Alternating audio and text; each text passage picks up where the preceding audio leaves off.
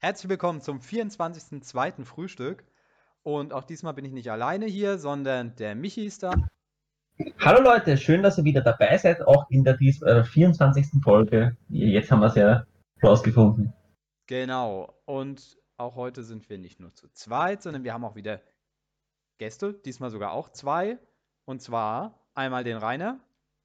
Hallo und grüß euch. Und den noch, Michi? Den lieben Robin. Und ich würde sagen, Ja, hallo. beide würde, stellen sich einfach mal kurz vor, weil beide sind in einer gewissen Art und Weise in der Community bekannt. Ja, gerne. Rainer, du darfst gerne anfangen, wenn du willst. Jo, also. Ich bin Ordensmitglied, eben beim Michel. Beschäftige mich eigentlich ausführlich mit 3D-Druck. Dieser Fresindruck, den mag ich nicht so wirklich. Aber der normale 3D-Druck für Gelände und solche Sachen ist sehr interessant. Und von den Spielberichte her müsste mich auch schon der äh, einige von euch schon gesehen haben, glaube ich. Der Rainer ist der, der was am zweitschlechtesten würfelt. Das ist richtig. Wer würfelt am schlechtesten? Der Roli. Naja, einen Sechser kann es nur einmal geben. Richtig. Die Statistik und die Wahrscheinlichkeit sagt nein. Also der Michel hat schon lange bewiesen, dass die Wahrscheinlichkeit bei ihm nicht zählt. Ja, der Michi. Ich habe gehört, der schummelt. Das sagt der Rainer auch immer. Ja, das wäre die einzig logische Erklärung. Es benötigt keine Logik. Michel nicht, ne? Okay. Und Robin, wofür, woher kennt man den? Ja, ja, ich glaube, ich bin schon äh, seit vielen, vielen Jahren dabei. Ich glaube, seit 2007 oder so. Vielleicht kennen mich sogar noch einige aus dem HDR Tabletop Forum. Da war ich früher mal sehr aktiv. Ähm, ja, bin durch die HTL aber eher zum aktiven Spieler geworden. Also, keine Ahnung, bayerische Meisterschaft, deutsche Meisterschaft, da bin ich eigentlich auch meistens anzutreffen. Ähm, habe, glaube ich, seit 2017 für die DM immer Gelände gebaut. Da kennt ihr vielleicht den großen Erebor, den ich damals für den Olli gebaut hatte. Das YouTube-Video ist ja relativ bekannt. Und ähm, ja, ansonsten hatte ich auch noch mal einen eigenen Webshop, das der hieß Ada Terra- Terrain. Da habe ich auch kleine äh, Geländebauaufträge angenommen, Kleinigkeiten verkauft. Und ich glaube, ich bin wegen dem zweiten Teil, den der Rainer nicht so mag, heute eingeladen, denn ich habe mich ja seit über einem halben Jahr sehr, sehr intensiv mit Resinendruck beschäftigt. Habe sehr, sehr viele Modelle äh, gedruckt. Ich glaube, habe seitdem fünf neue Armeen oder so. Ja, ich glaube, da kann ich heute gut was drüber erzählen. Dazu muss man auch sagen, der Robin ist einer von den Leuten, die sich selber eingeladen haben. Was mich aber trotzdem noch sehr, sehr freut. Also es ist trotzdem herzlichst willkommen. Ähm, das haben wir ja auch gemacht. wie meinen? Ey, wir haben uns schon zum eigenen Podcast. Da laden wir uns regelmäßig selbst ein. Ach, Nee, ich bin auch äh, großer Fan eures Podcasts, wirklich. Also das ist, Podcast hören ist eine der Sachen, die ich immer mache, wenn ich irgendwie am Malen bin oder so. Da höre ich natürlich auch euren. Und ja, habe ich mit ihm, mit dem Michi geschrieben. Ja, cool. genau. Also ich glaube, Wie gesagt- vielleicht kann es der ein oder andere aufmerksame Zuhörer bzw. Zuhörerin, vielleicht haben, haben die das schon mitbekommen, was das heutige Thema sein wird. Und zwar richtig, wir haben wieder eine Ranking-Folge. Nein. Diesmal leider nicht. Was heißt leider? Wir haben, denke ich mal, mindestens genauso interessantes Thema. Vor allem aber würde ich sagen, ein Thema, was ähm, fürs Hobby insgesamt vermutlich sehr weitreichende Folgen haben wird. Ähm, Sehr auch- zukunftsweisend. ja, denke ich mal auch, beziehungsweise was jetzt auch meiner Meinung nach oder zumindest meinen Eindruck nach so in den letzten anderthalb Jahren ordentlich an Fahrt aufgenommen hat. Ähm, und zwar Ja, vor allem, ich glaube, das letzte halbe Jahr war extrem heftig. Ich würde sagen sogar das letzte Jahr eigentlich, also wo mir dann Mhm. irgendwie aufgefallen und zwar haben wir heute reden wir heute über 3D-Druck ähm, und praktisch einfach die Auswirkungen aufs Hobby, Geländebau und so weiter und so fort. Ähm, ich habe keine große Ahnung davon. Ich weiß prinzipiell, wie 3D-Druck funktioniert, was man darunter zu verstehen hat. Ja, eine adaptive Fertigungstechnik, um mal so ein bisschen einen Fachbegriff zu nennen. Aber ansonsten ähm, würde ich mal sagen, bin ich einfach heutzu, äh, heute mal der Dude, der immer mal wieder irgendwelche doofen Fragen stellt. Und ähm, Michi, du hast gesagt, du hättest dich mal vorbereitet. Genau. Ähm, grundsätzlich, das, die, den Themenvorschlag habe ich ja eingeworfen, äh, weil ich es einfach spannend finde, weil 3D-Druck einfach immer spannender wird. Wir haben extrem, die, die, die Landschaft hier hat sich einfach extrem entwickelt, weil plötzlich von, ähm, von normal, wir kaufen nur gedruckte Miniaturen, wo man jetzt sagt, okay, die klassischen Hersteller, Games Workshop, Analyst Managers ähm, und so weiter. Und plötzlich sprießen überall Patreons, 3D-Druckdateien, Geländedateien, Druckservices und ähnliches aus dem Boden. Und das ist natürlich für unsere, äh, für unser Hobby in einer gewissen Form zukunftsweisend. Und jetzt haben wir gesagt, sprechen wir über das Ganze. Und deswegen sind eben die beiden Kollegen heute hier, weil da, damit haben wir zwei Experten reingeholt für zwei sehr unterschiedliche Themen. Der Rainer unter anderem eben für den Filamentdruck, das heißt das klassische, die Ursprungsform des 3D-Drucks, das heißt dieses Wirstel, was da die ganze Zeit entlangfahrt. Ähm, könnte zum Beispiel, was ihr vorhin gedruckt kennen könntet, wäre ja unser Helmsklamm oder sein Helmsklamm. Unser. Da haben wir ja eben, ähm, da haben wir ja ein Video dazu gemacht, beziehungsweise wir wollen auch noch eine Megaschlacht dazu machen. Das heißt, das ist ein, ein, ein ich sage mal so groß wie ungefähr anderthalb Spielflächen, großes Helmsklamm, nur so ein 3D-Drucker. Und der liebe Robin hat sich ja inzwischen eine gewisse Passion aufgebaut, selber Figuren zu designen und dann im Resindruck, also die zweite Variante, auszudrucken. Kurze Frage, wie lange hat das Helmsklamm gedauert? Boah, das Helmsklamm hat gedauert. Ich glaube, drei zwei Monate, Monate. durchgehender Druck mit drei bis vier Druckern gleichzeitig. Durchgehend, 24 Stunden am Tag. Okay, das ist schon ein bisschen was, ja. Natürlich, der eine oder andere Drucker hat den Geist aufgegeben. Manchmal sind nur zwei gelaufen, dann wieder vier. Die üblichen Sachen halt. Mhm. Okay, gut. Technik. Das Jo. war eine Zwischenfrage. Na, da kann man sich zum Beispiel auch ein paar echt coole Miniaturen anschauen, vom, ähm, die der Robin designt hat. Ich weiß nicht, ob man das sagen darf, Robin, das musst du jetzt auf die äh, aufgeben. Auf Instagram gibt es eine Seite, wo relativ viele für ihn unterwegs sind. Ja, Und muss ich tatsächlich äh, ähm, noch Props aus an Tobi aussenden, mein Kumpel, mit dem ich das quasi so ein bisschen zusammen gemacht habe, beziehungsweise den ich zum Hobby gebracht hat und er mich zum 3D-Druck. Äh, wir haben zusammen Abitur gemacht, seitdem kennen wir uns. Äh, und äh, ja, da machen wir das so ein bisschen zusammen, beziehungsweise er ist vor allem der Designer, der äh, ja, von, von Scratch quasi Sachen zusammenbaut. Ich mache das auch natürlich auch ab und zu. Ähm, Verzeihung. aber äh, ja, ich, ge- Das ich gebe übrigens meistens Anleitung, äh, genau, welche Bewaffnung braucht denn so ein Modell, damit es auch regelkonform ist. Ähm, wie kriegen wir da einen Wiedererkennungswert irgendwie rein, äh, damit man direkt auch auf dem Spieltisch sieht, hier, es handelt sich um XY als Modell. Verkaufst du die dann auch? Ähm, Nee, also das machen wir tatsächlich nicht. Wir haben immer, wir haben, ich habe ihm das Spiel beigebracht damals, ja, vor einem Dreivierteljahr. Und äh, er stand vor dem Problem, dass er gesagt hat, okay, ich habe jetzt keine Kohle, ich will jetzt nicht unbedingt äh, viel Geld jetzt äh, als Anfänger da rein investieren, obwohl ich noch nicht weiß, wie mir das Spiel im Endeffekt gefällt.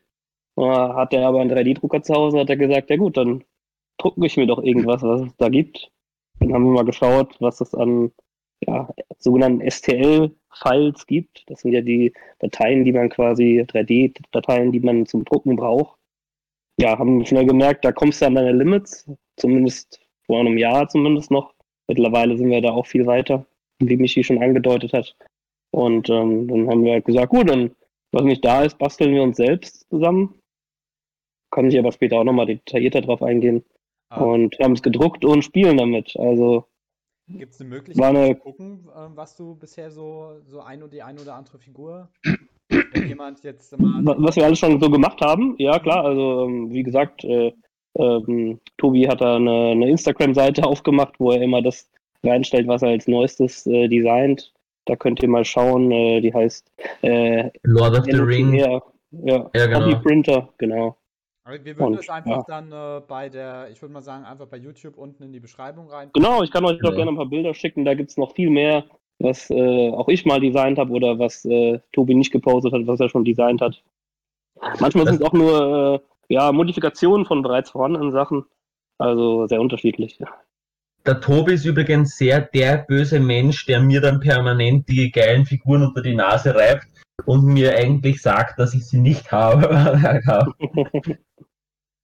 Ähm, ja, ich meine, wir können ja im Endeffekt, ähm, sollen wir es mal so machen, dass wir uns jetzt erstmal auf diesen Filamentdruck erstmal äh, in einem ersten Ja, gerne. konzentrieren, weil ich meine, äh, soweit ich das jetzt rausgelesen habe, ist es praktisch so die, die, die, die, nicht die Vorgängerversion, aber sozusagen die erste Stufe dann, äh, bevor sich dann das mit dem Resindruck weiterentwickelt hat, oder? Ich würde das Ja, gar genau. nicht sagen, dass das die erste Stufe ist. Das sind zwei komplett unterschiedliche Druckmethoden. ja, Aber gut, Das dann sag, ist- sag so, Ja, es war, das dass muss es vorher da war. Dann fangen wir mal damit Das muss man schon sagen. Man kann aber auch sagen, äh, gerade ich kann das auch sagen, weil ich Resinendruck vor ja, gut einem Jahr noch überhaupt nicht kannte. Also mein Kumpel Tobi, der hat auch schon lange einen äh, Filamentdrucker. Er hat mir immer mal gezeigt, er hat schon vor etlichen Jahren mir mal irgendwie einen, einen Mordort-Rollhäuptling gezeigt, den er damit gedruckt hatte. Und das sah, naja, es sieht, so, so hochdetaillierte Miniaturen sehen ja mit Filament meistens noch gar nicht so gut aus. Und dann habe ich damals so gedacht, na gut, wenn das 3D-Druck ist, dann weiß ich, dass ich erstmal dabei bleibe, irgendwie Games Workshop-Figuren zu kaufen, Mhm. da die Details dort ja, deutlich besser waren. Ähm, ja klar, der, der Filamentdruck hat auch noch sich entwickelt. Ja, Ähm, fangen wir Aber- einfach mal ganz kurz an, dass wir als erstmal überlegen, ähm, vielleicht ganz kurz mal beschreiben, was so der Unterschied zwischen beiden Herstellungsverfahren ist. Ich glaube, das wäre, also Filament. Ja, genau. Ist, ist, ist das Können- können wir gerne Schicht, oder? Beziehungsweise. Ja, Genau. äh, Rainer, ich würde sagen, erzähl Ja. du mal, was ist Filamentdruck? Das solltest du am besten, glaube ich, können. Ja, Filamentdruck ist einfach das normale Standardverfahren für einen 3D-Druck. Im Unterschied, ich erkläre mal den Unterschied zum Resin. Resin ist flüssig und ist für hochdetaillierte Figuren oder hochdetaillierte Sachen zu benutzen, was aber auch relativ spröde ist, das Zeug.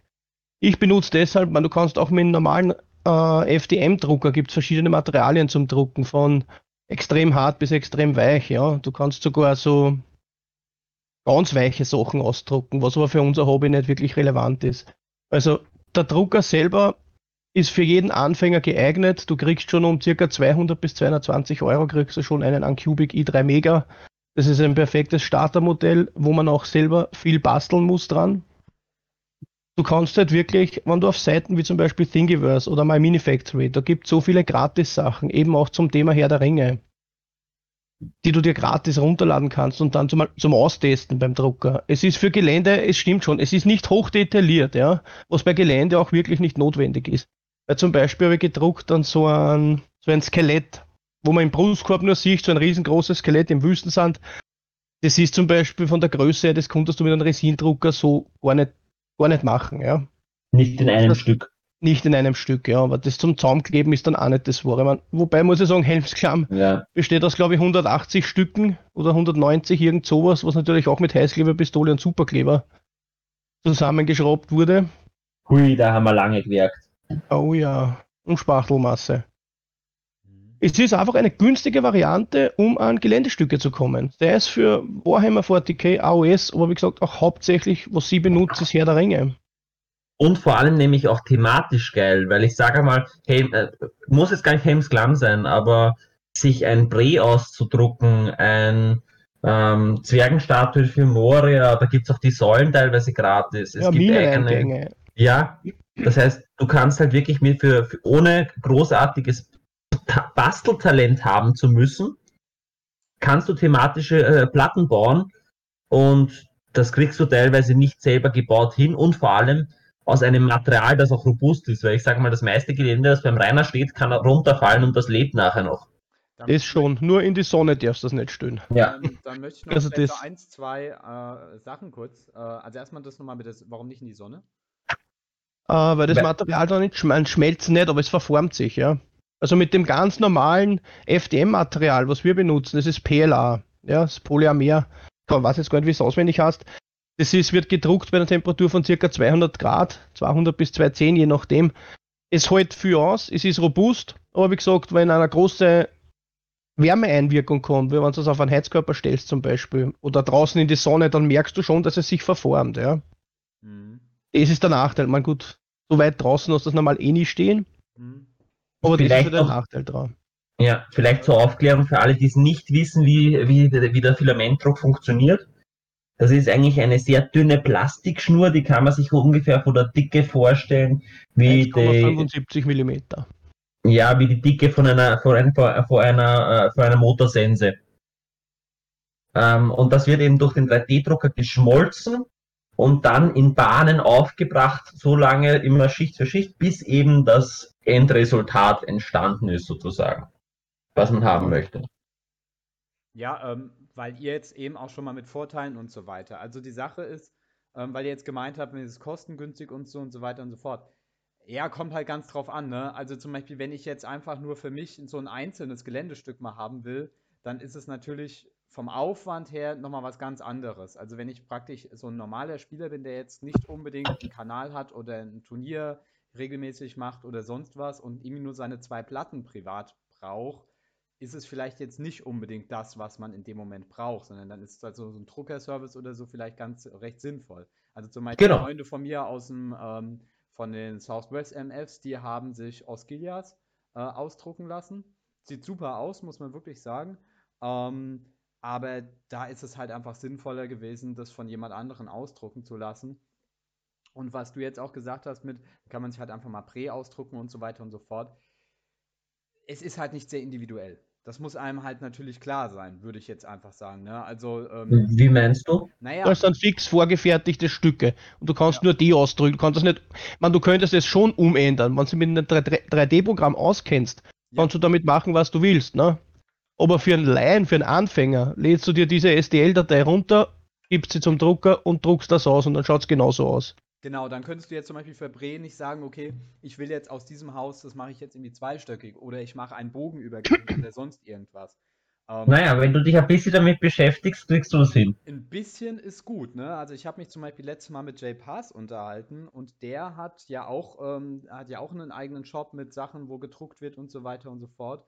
Und ähm, der hat mir erzählt, dass er tatsächlich einen, äh, so einen Videokurs dann gemacht hat, der über was weiß ich wie viel Dutzend Video, äh, ah, so und so viel und so weiter und so fort. Also der hat sich da schon richtig reingearbeitet und hat auch gesagt, also wenn du das halt wirklich auch selbst vom Design und so weiter, aber ich glaube, da kommen wir dann gleich auch nochmal dazu, weil wenn, ähm, äh, beim Robin ist das ja dann nochmal diese, dieser andere Druck, ähm, das Andruckverfahren.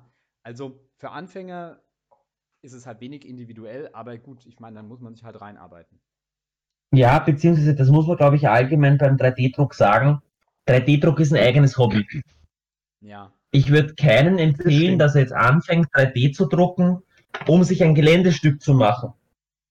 Das heißt, wie du gesagt hast, damit, damit du dir jetzt für eine Platte das Geländestück äh, holst, würde ich dann nicht empfehlen, dass du dir einen 3D-Drucker holst. Auch nicht für zwei Platten. ich will jetzt 3D Sondern- auch nicht schlecht machen oder so, aber Nein, nein, Ja, Nein, nein. nein, nein.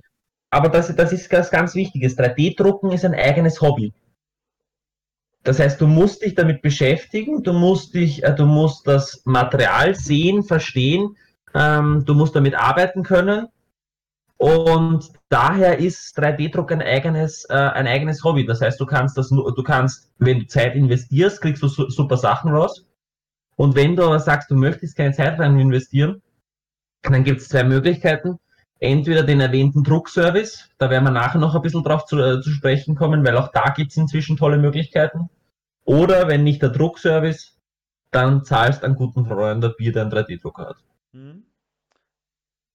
Und auch Ja. sich gerne damit beschäftigt. Ja. Ich denke, man kann auch nochmal sagen, dass auch nochmal 3D-Design und 3D-Druck nochmal zwei verschiedene Hobbys Ja. sind. Das könnte man auch nochmal aufteilen. Ja. Absolut. Also, Klar, wenn du 3D-Design machst, dann willst du es wahrscheinlich auch irgendwann mal drucken. Ich liegt dann nah beieinander, aber ja. Sagst du, Auch nochmal 3D-Design zwei ist dann die nächste. Stufe. äh, genau. für, für wie wahrscheinlich, also ich weiß, ich habe jetzt mich noch nie in so ein 3D-Design-Programm oder so, das habe ich mir jetzt auch noch nie angeschaut. Ähm, aber ich meine, wenn ihr euch jetzt mal so überlegt, wie sich das vielleicht ein bisschen entwickelt hat, ist das zugänglicher geworden? Jetzt so in den letzten Monaten, Jahren? Da, das, das auf jeden Fall. Das würde ich Ja, auf jeden Fall behaupten. Die Also, das ist eine Sache- vor allem. die ich schon sehr lange vorhatte. Also ich kann zu mir sagen, ich habe auch seitdem ich damals meinen Webshop hatte, schon angefangen, eigene Miniaturen zu designen. Und dann habe ich natürlich mich hingesetzt mit Green Stuff und einem quasi Skelett, einer kleinen Puppe. Habe dann versucht, meine Figuren zu modellieren, habe die äh, damals auch in Zinnen immer gegossen. Ja? Und habe mir damals schon gewünscht, ja, es wäre ja cool, wenn du das einfach irgendwie virtuell machen könntest, irgendwie wie, wie mit Photoshop halt arbeiten, bloß in 3D. und äh, habe damals auch schon nach äh, Sachen geguckt, das ist schon so fünf Jahre her bestimmt. Ja, da, da war das, sage ich mal, ein Expertenthema. Ne? Da, da hättest du quasi eine Ausbildung für machen können. Mhm. Ähm, ich denke aber heute, dass man da relativ schnell reinkommt. Also ich habe es ja auch innerhalb von einem halben Jahr geschafft. Beziehungsweise. Ähm, ja. Heute ist es ein Hobby. Also ja, ich kann, ja, du, genau. du, brauchst nicht das Vollzeitjob genau. machen. Du kannst als genau. Hobby zu sagen, hey, ich mache jetzt 3D-Druck. Mhm. Genau.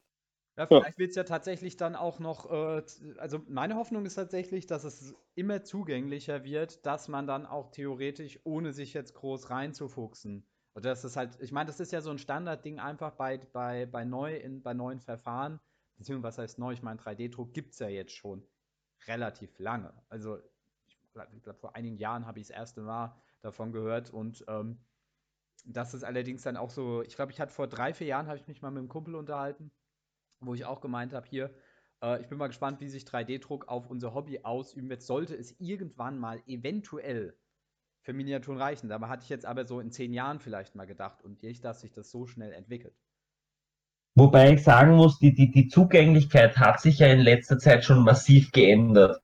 Ja. Weil der Rainer hat schon gesagt, ähm, ein 3D-Drucker für 250 Euro. Das ist, das ist auch schon ein gutes Gerät. Also da reden wir von einem Gerät, dass du, das auch wirklich eine hohe Qualität herstellen kann. Ein Billigsdorfer, Billigsdorfer Gerät zum ein, ähm, zum Einarbeiten, zum Probieren, kriegst du teilweise beim Hofer für unter 100 Euro. Ja, aber da hast du kein Freit damit. Nein, nein, eh nicht, aber zum Reinfuchsen, zum Probieren. Also du ja, sagst, du, dann, da holst du direkt den, den, den für 150 mehr. Sicher, genau. würde ich auch machen. Würde ich auch machen. Aber ich meine einfach nur, dass man sieht einfach, wie, ähm, wie leistbar das Ganze geworden ist. Und auch bei die, bei die Resindrucker, das wird vielleicht der äh, Robin bestätigen können. Du bist auch bei, ich schätze, für 300 Euro kriegst du einen Resindrucker, der absolut funktionsfähig ist. Ja, tatsächlich bist du da fast billiger nochmal.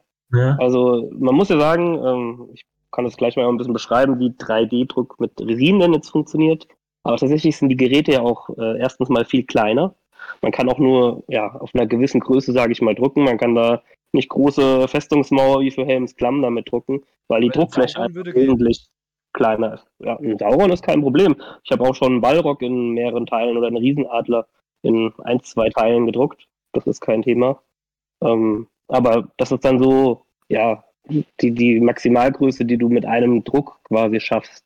Ähm, ja, da die Geräte auch viel kleiner sind, äh, ja, und sich auch da viel getan hat in den letzten Jahren, gibt es da auch Einsteigergeräte. Also wenn die im Angebot sind, äh, ich habe meinen ersten äh, 3D-Drucker für 150 Euro beim Prime Day irgendwie gekauft. Also das ist tatsächlich sehr erschwinglich. Ja. da sieht man halt einfach, wie das Ganze zugänglich wird und auch eben, ähm, da können wir jetzt, kann ich ja kurz drauf einsteigen, das Thema Patreons zum Beispiel und dergleichen, ähm, wo einfach Leute sagen. Wollen, ja? vielleicht nochmal ganz kurz, ähm, äh, so auf bei der, was ist jetzt nochmal der Unterschied zwischen den beiden Herstellungsverfahren? Ja. Weil ich glaube, das ist noch nicht so ganz.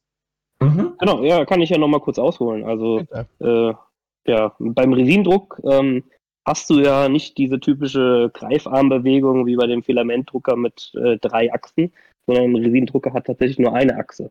Die fährt ja hoch und runter. Und ähm, ja, unterhalb der Achse, also unten auf dem Boden des, ähm, des Resindruckers, befindet sich ein, ein Tank quasi. Der hat eine äh, transparente Unterseite, der Tank, in den man flüssiges Resin reinschüttet. Dieses Resin wird halt hart, wenn es auf UV-Licht trifft. Deswegen sitzt unter, dieser, unter diesem transparenten Tank ein äh, LCD-Display, das quasi verschiedene Pixel ansteuern kann, beleuchten kann. Und genau an dieser Stelle, wo der Pixel beleuchtet wird, wird dann das Resin erhärtet und äh, ja, wird damit fest. Und äh, diese, diese ja, Achse, die da runterfährt, ist eine Druckplattform drauf. Die fährt äh, so dicht quasi auf diesen Tank auf. Äh, die, wir sprechen da zum Teil von 0,03 äh, Millimeter. Ähm, und nur diese kleine dünne Schicht wird quasi durch, an gewissen Stellen durch das UV-Licht erhärtet und äh, klebt dann quasi an dieser Druckplattform. Wenn diese erste Schicht dann quasi fertig ist, fährt die Achse einfach ein Stück nach oben. Also so eine große Schraube, die, wo die Druckplattform quasi dranhängt, die fährt ein Stück nach oben und macht quasi die Schicht darüber ähm, dann hart. Und so geht das Millimeter für Millimeter fährt das immer weiter nach oben und man hat das Gefühl, das sieht aus wie Magie. Also das erste Mal, wie ich das gesehen habe, habe ich das auch kaum glauben können. Fährt aus diesem flüssigen Tank ein Modell heraus. Das klebt dann quasi kopfüber, also hängt quasi mit den Füßen an der Druckplattform und wird Schicht für Schicht von, von unten nach oben quasi aufgebaut. Und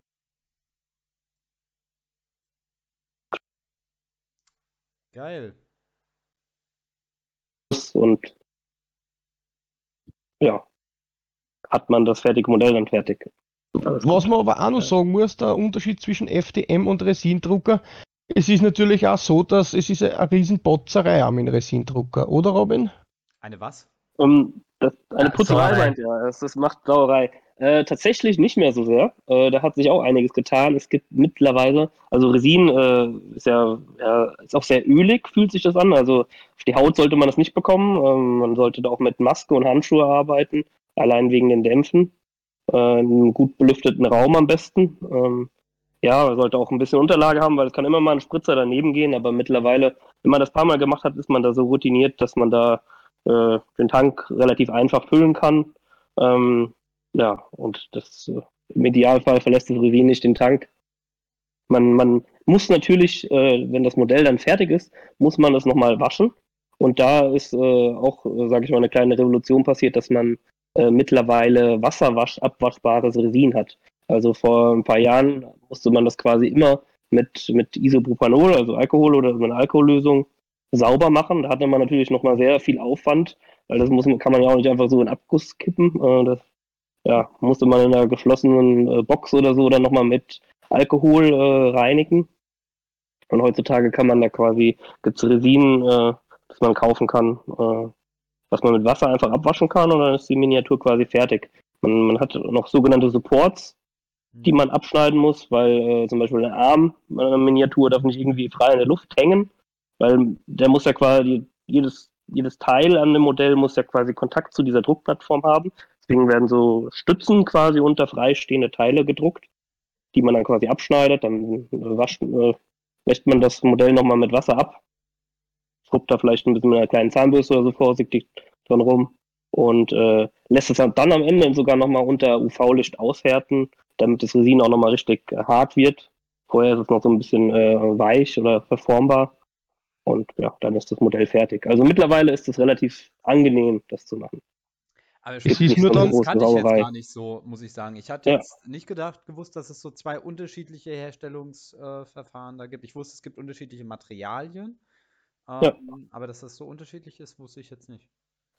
Das ist ziemlich heftig, aber um kurz nochmal darauf ein, äh, einzugehen, jetzt, was der Rainer gleich gemeint hat, wegen der Sauerei. Ähm, es ist schon ein Unterschied zwischen Resindruck und dem Filamentdruck im Sinne der Vorbereitung und Nachbereitungszeit. Richtig. beim ich, ich kann nicht bei einem Resindruck einfach hingehen und sagen, hey, ich äh, habe das Modell gerade gefunden, ich druck mir das schnell aus und dann und das rennt dabei und dann ist das erledigt. Sondern ich habe halt eine gewisse Zeit für die Reinigung von dem Ganzen. Ich muss nachher das Resin filtern. Ähm, beim Filamentdruck theoretisch kann ich anstecken, das rennen lassen und komme irgendwann wieder neben das Teil raus und, das, und lasse das Ding stehen, wie es ist. Ja, Ähm, Ja, also die, die Vorbereitungszeit an, an sich ist gar nicht so lange. Also das ist äh, Die Nachbereitung. das Resin- Ja, genau. Das Resin ist bei mir eigentlich immer im Tank. Wenn ich ein Modell habe, dann kann ich direkt den, den äh, Drucker anschmeißen und losdrucken. Das ist kein Thema. Die Nachbereitungszeit ist okay. Also wenn du, wenn du keine Fehldrucke hast und nicht noch irgendwas im Tank festklebt oder so, und irgendein Teil abgefallen ist vielleicht oder ein Support nicht richtig gedruckt hat, dann ist das auch kein Thema. Dann musst du den 3D-Drucker gar nicht reinigen. Dann machst du einfach deine, schraubst deine Plattform ab, kratzt es mit einer Spachtel runter, wischst es ein bisschen sauber, steckst es wieder ran und kannst direkt weiterdrucken. Das ist kein Thema ja, wenn du jetzt äh, wirklich ein Modell hast, was nicht richtig gedruckt hat, ein Druckfehler äh, passiert, dann, dann kann es sein, dass äh, in dem Tank quasi ein Stück Resin unten am Boden dann äh, hart geworden ist. Dann musst du halt das Resin, die Resin ausschütten, ausschütten, durch den Filter laufen lassen, äh, die harten Teile raussortieren oder abkratzen und äh, wieder neues Resin reinfüllen. Aber eigentlich ist das relativ unkompliziert. Da kann man auch, äh, das ist, was es ja auch sehr viel einfacher macht heutzutage, du kannst bei YouTube da dir YouTube-Tutorials angucken. Da siehst du innerhalb von einer ja, halben Stunde, wie sowas funktioniert, ohne dass Probleme entstehen. Ähm, generell habe ich auch das Gefühl, dass man beide Sachen nicht wirklich gut miteinander vergleicht. Also es ist zwar beides 3D-Druck, das eine ist aber, wie er schon gesagt hat, für größere Dinge halt einfach und da hat das halt auch einfach seine großen Vorteile und das andere ist halt einfach für so kleine Resin-Miniaturen. Also ich muss Genau. sagen, ähm, als es damals Ja. zum Beispiel, als wir, als ich mal mit dem Kumpel drüber gesprochen hatte, was für eine Bedeutung das fürs Hobby hatte, da war halt wirklich dieses Schicht für Schicht, wo du aber auch wirklich diese Schichten auch noch gesehen hast damals, wo ich mir dachte, okay, jetzt kann ich mir kaum vorstellen, dass das für Miniaturen irgendwann relevant sein würde. Aber gut. Genau, ist ja das hatte ich auch gedacht. Und da kam ja. ich Resin-Druck noch nicht, ja. Wobei man eine Sache dazu sagen muss. Es ist ja nicht nur so, dass das jetzt inzwischen Fremdfirmen über, äh, über die 3D-Druck-Variante gehen. Aber schau dir mal die Modelle von Games Workshop an. Da ist nichts mehr modelliert. Das ist Genau, alles ja. ein Computerdesign. Das wäre nämlich jetzt meine nächste Frage gewesen, inwieweit denn heutzutage noch tatsächlich modelliert wird oder nicht. Also mit per Hand modelliert, also zum Beispiel von Hammery Miniatures weiß ich, dass der mit Hand modelliert noch. Genau. Genau, ja. Und Aber zum Also Beispiel, ähm, ja, schon. Ja, eine lustige Anekdote. Es kam genau diese Woche kam eine Stellenausschreibung bei Games Workshop online fürs Mittelerde-Team. Also wenn ihr 3D-Designer seid, bewerbt euch. Da steht drin, man soll äh, ja, CAD-Programme beherrschen äh, oder Programme wie äh, ZBrush. Und genau mit diesem Programm tut zum Beispiel Tobi auch immer das finale Design der Miniaturen machen. Also ich habe ihm auch schon aus Spaß die Anzeige geschickt und habe gesagt, hier bewerb dich doch mal. Sicher. Na, aber da merkt man schon, das, das geht ganz krass in die Richtung. Man hatte auch sogar den, den Moment, wo sie damit begonnen haben, ziemlich krass gesehen. Also ich glaube, eines der ersten Modelle, also die erste, das, eine der ersten Boxen, wo das war, müssten die drei Jäger gewesen sein, wenn ich mich nicht irre. Die drei Jäger Kann oder der sein, ja. Theoden. Kann gut sein. Also mit der Neuauflage da 2018, mit der neuen Middle-earth Tabletop, äh, da hat man schon gemerkt, dass da auch die Figurendesigns sehr, äh, ja, ja, sah aus wie 3D. Ganz, ganz anderes. Ganz andere Richtung eingeschlagen ist. Man sieht es sehr Genau. stark an die Details und sowas, wie die kommen sind. Also da merkt man schon, dass wir in diese Richtung gehen. aber das ist doch eigentlich nochmal ein Unterschied, weil das sind ja immer noch Plastikfiguren, die gespritzt werden, oder? Ja, aber der Rohling ist, äh, ist Genau. gedruckt. Ach so, das, Das- meint ihr. Das meint Du ihr. machst, du machst ein, eine, du machst einen, einen, einen, einen also ich kann es jetzt zum Beispiel sagen, wie es äh, wie es Unreleased macht, die sind, äh, finde ich, ein wunderbares Beispiel dafür, weil es die auch verdammt gut machen auf einem guten Niveau. Ähm, die machen eine Computerdatei, die Renderings werden viele von euch kennen, die was sich mit Unreleased beschäftigen, die werden nämlich dort auch immer geteilt. Ähm, das heißt, du hast die am Computer erstellte Datei und dann drucken sie es aus und mit diesem Ausdruck machen sie dann eine Gussform, wo das Resin gossen wird. Weil das immer noch billiger und schneller ist, als jedes Mal einzeln zu drucken. Glaube ich gern. Na, man muss sich vorstellen, wenn Unreleased sagt, sie verkaufen da 20 Sets auf einmal ähm, und, durch, und, und, und sie können ein Set gleichzeitig drucken, ist das ja überhaupt kein, kein Zeitaufwand, ist, ist das zeitlich einfach nicht effizient. Während beim Gießen können es 100 Sets gleichzeitig gießen, einfach je nachdem, wie viele Formen sie machen. Ja, ich weiß nicht auch nicht, wie es in der Industrie ist. Ich glaube, da wird auch nochmal ganz anders gedruckt. Da druckt man nicht mit hier einem 200 Euro Ja. Resindrucker, glaube ich. Wobei, ich kenne äh, da, da eine lustige Anekdote dazu. Ähm, mein Bruder ist, ähm, der macht, äh, der designt Maschinenteile. Und bei denen ist so, dass ihre Firma an private Leute Aufträge erteilt, damit die die Rohlinge drucken.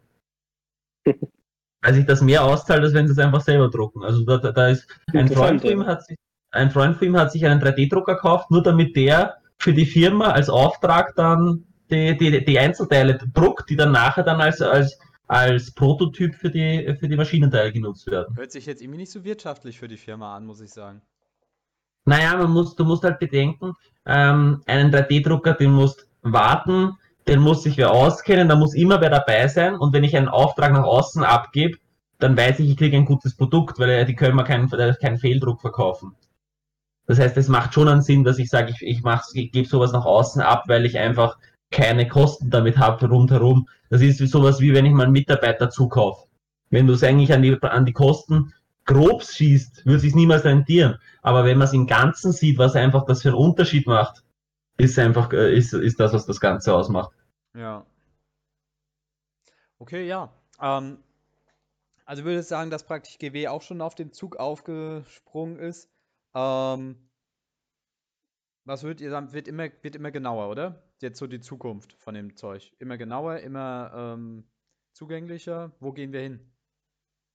Ich, ich persönlich glaube, dass, dass wir ganz stark vom Spritzguss, weggehen werden in Zukunft, weil der Plastikguss an sich schweineteuer ist in der Produktion, die Formen zu machen.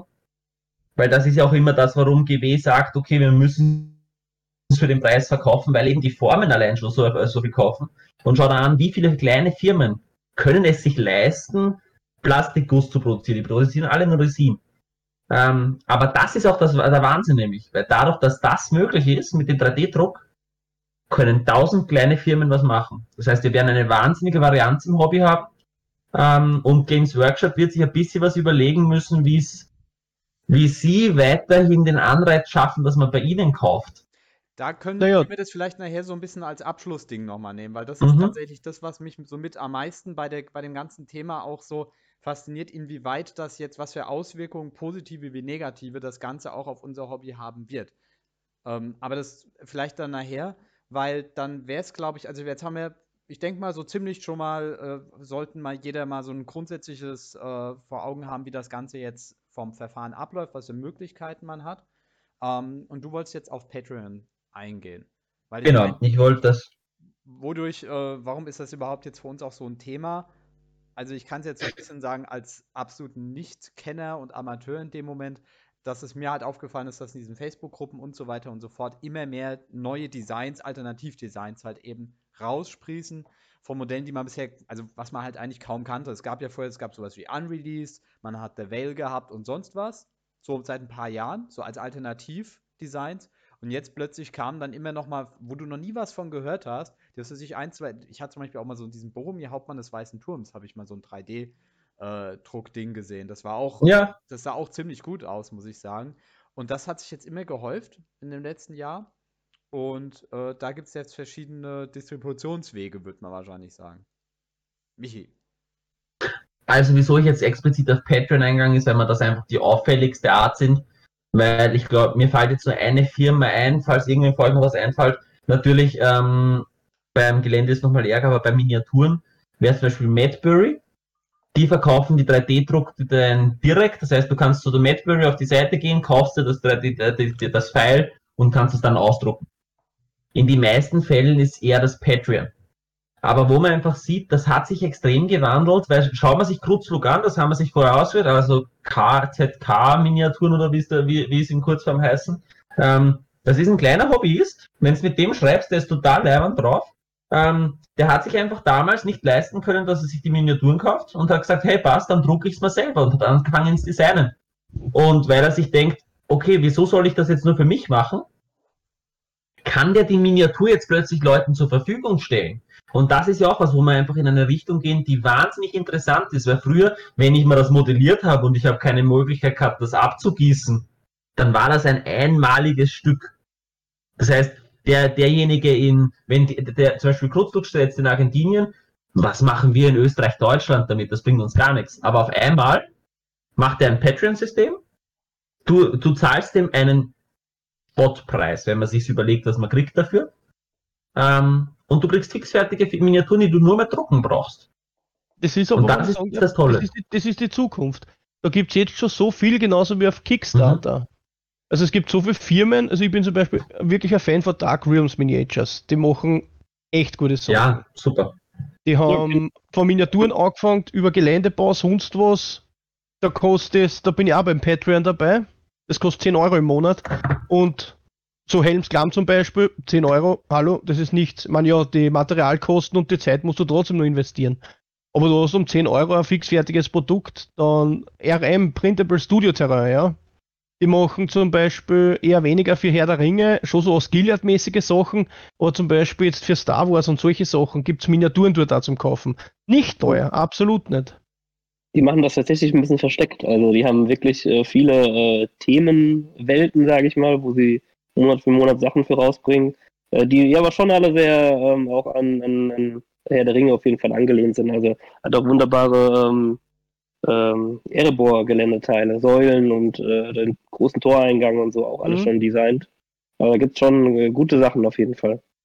Und was Aber dann natürlich warum, noch das, warum das so gut läuft, du hast halt auch einfach, du bist einfach nicht auch an, an äh, reale Produkte gebunden. Das ist alles ein digitales Produkt. Man kann es einfach verkaufen, sehr einfach, sehr schnell. Man, man verdient damit, ohne irgendwie große Versandkosten oder Logistik aufzubauen. Und wenn wir beim Thema. Versandkosten sind, du, äh, du hast keine Wartezeiten.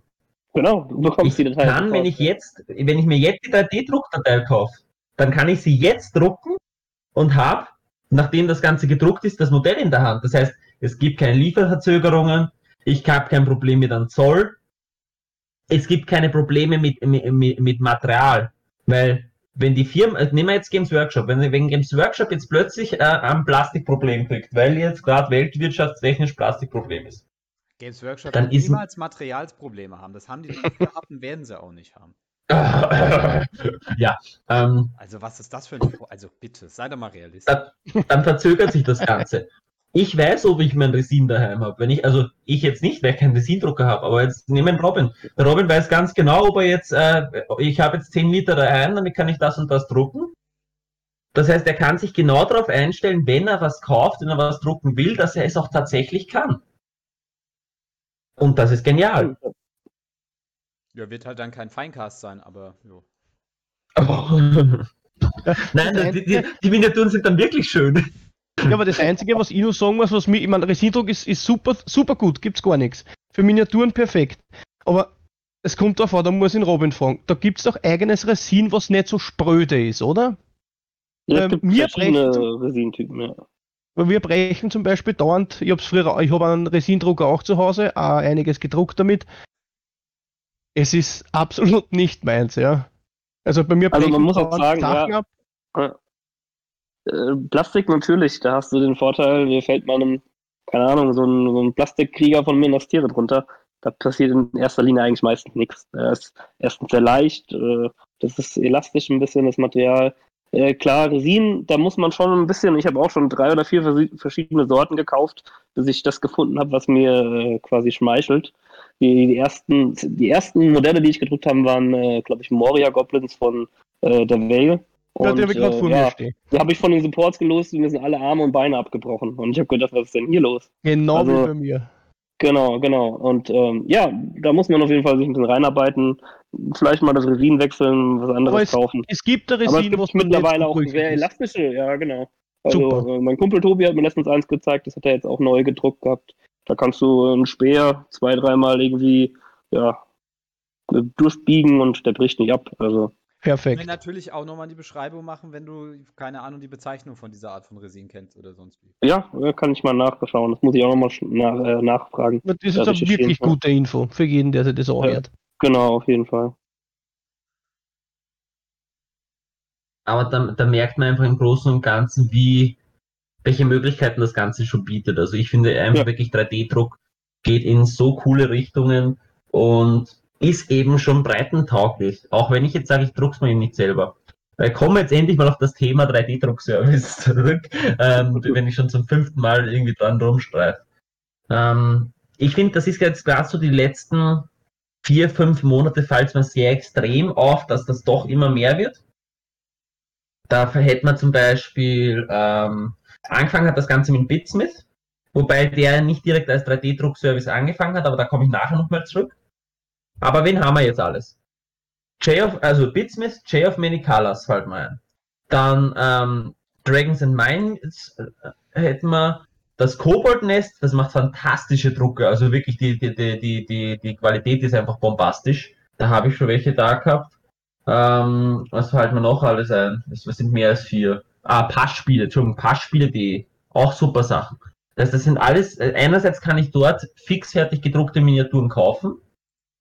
Ähm, das heißt, die, Mini- die, wo sie halt die Rechte haben, sie zu äh, vertreiben, nachdem sie sie gedruckt haben, kann ich dort direkt kaufen.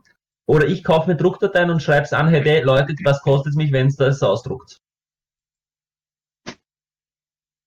Und so kann ich halt auch ohne einen 3D-Drucker zu haben oder mich da reinfuchsen zu müssen, problemlos 3D-Drucks ähm, mir organisieren. Zum Beispiel, ich habe keinen Resindrucker.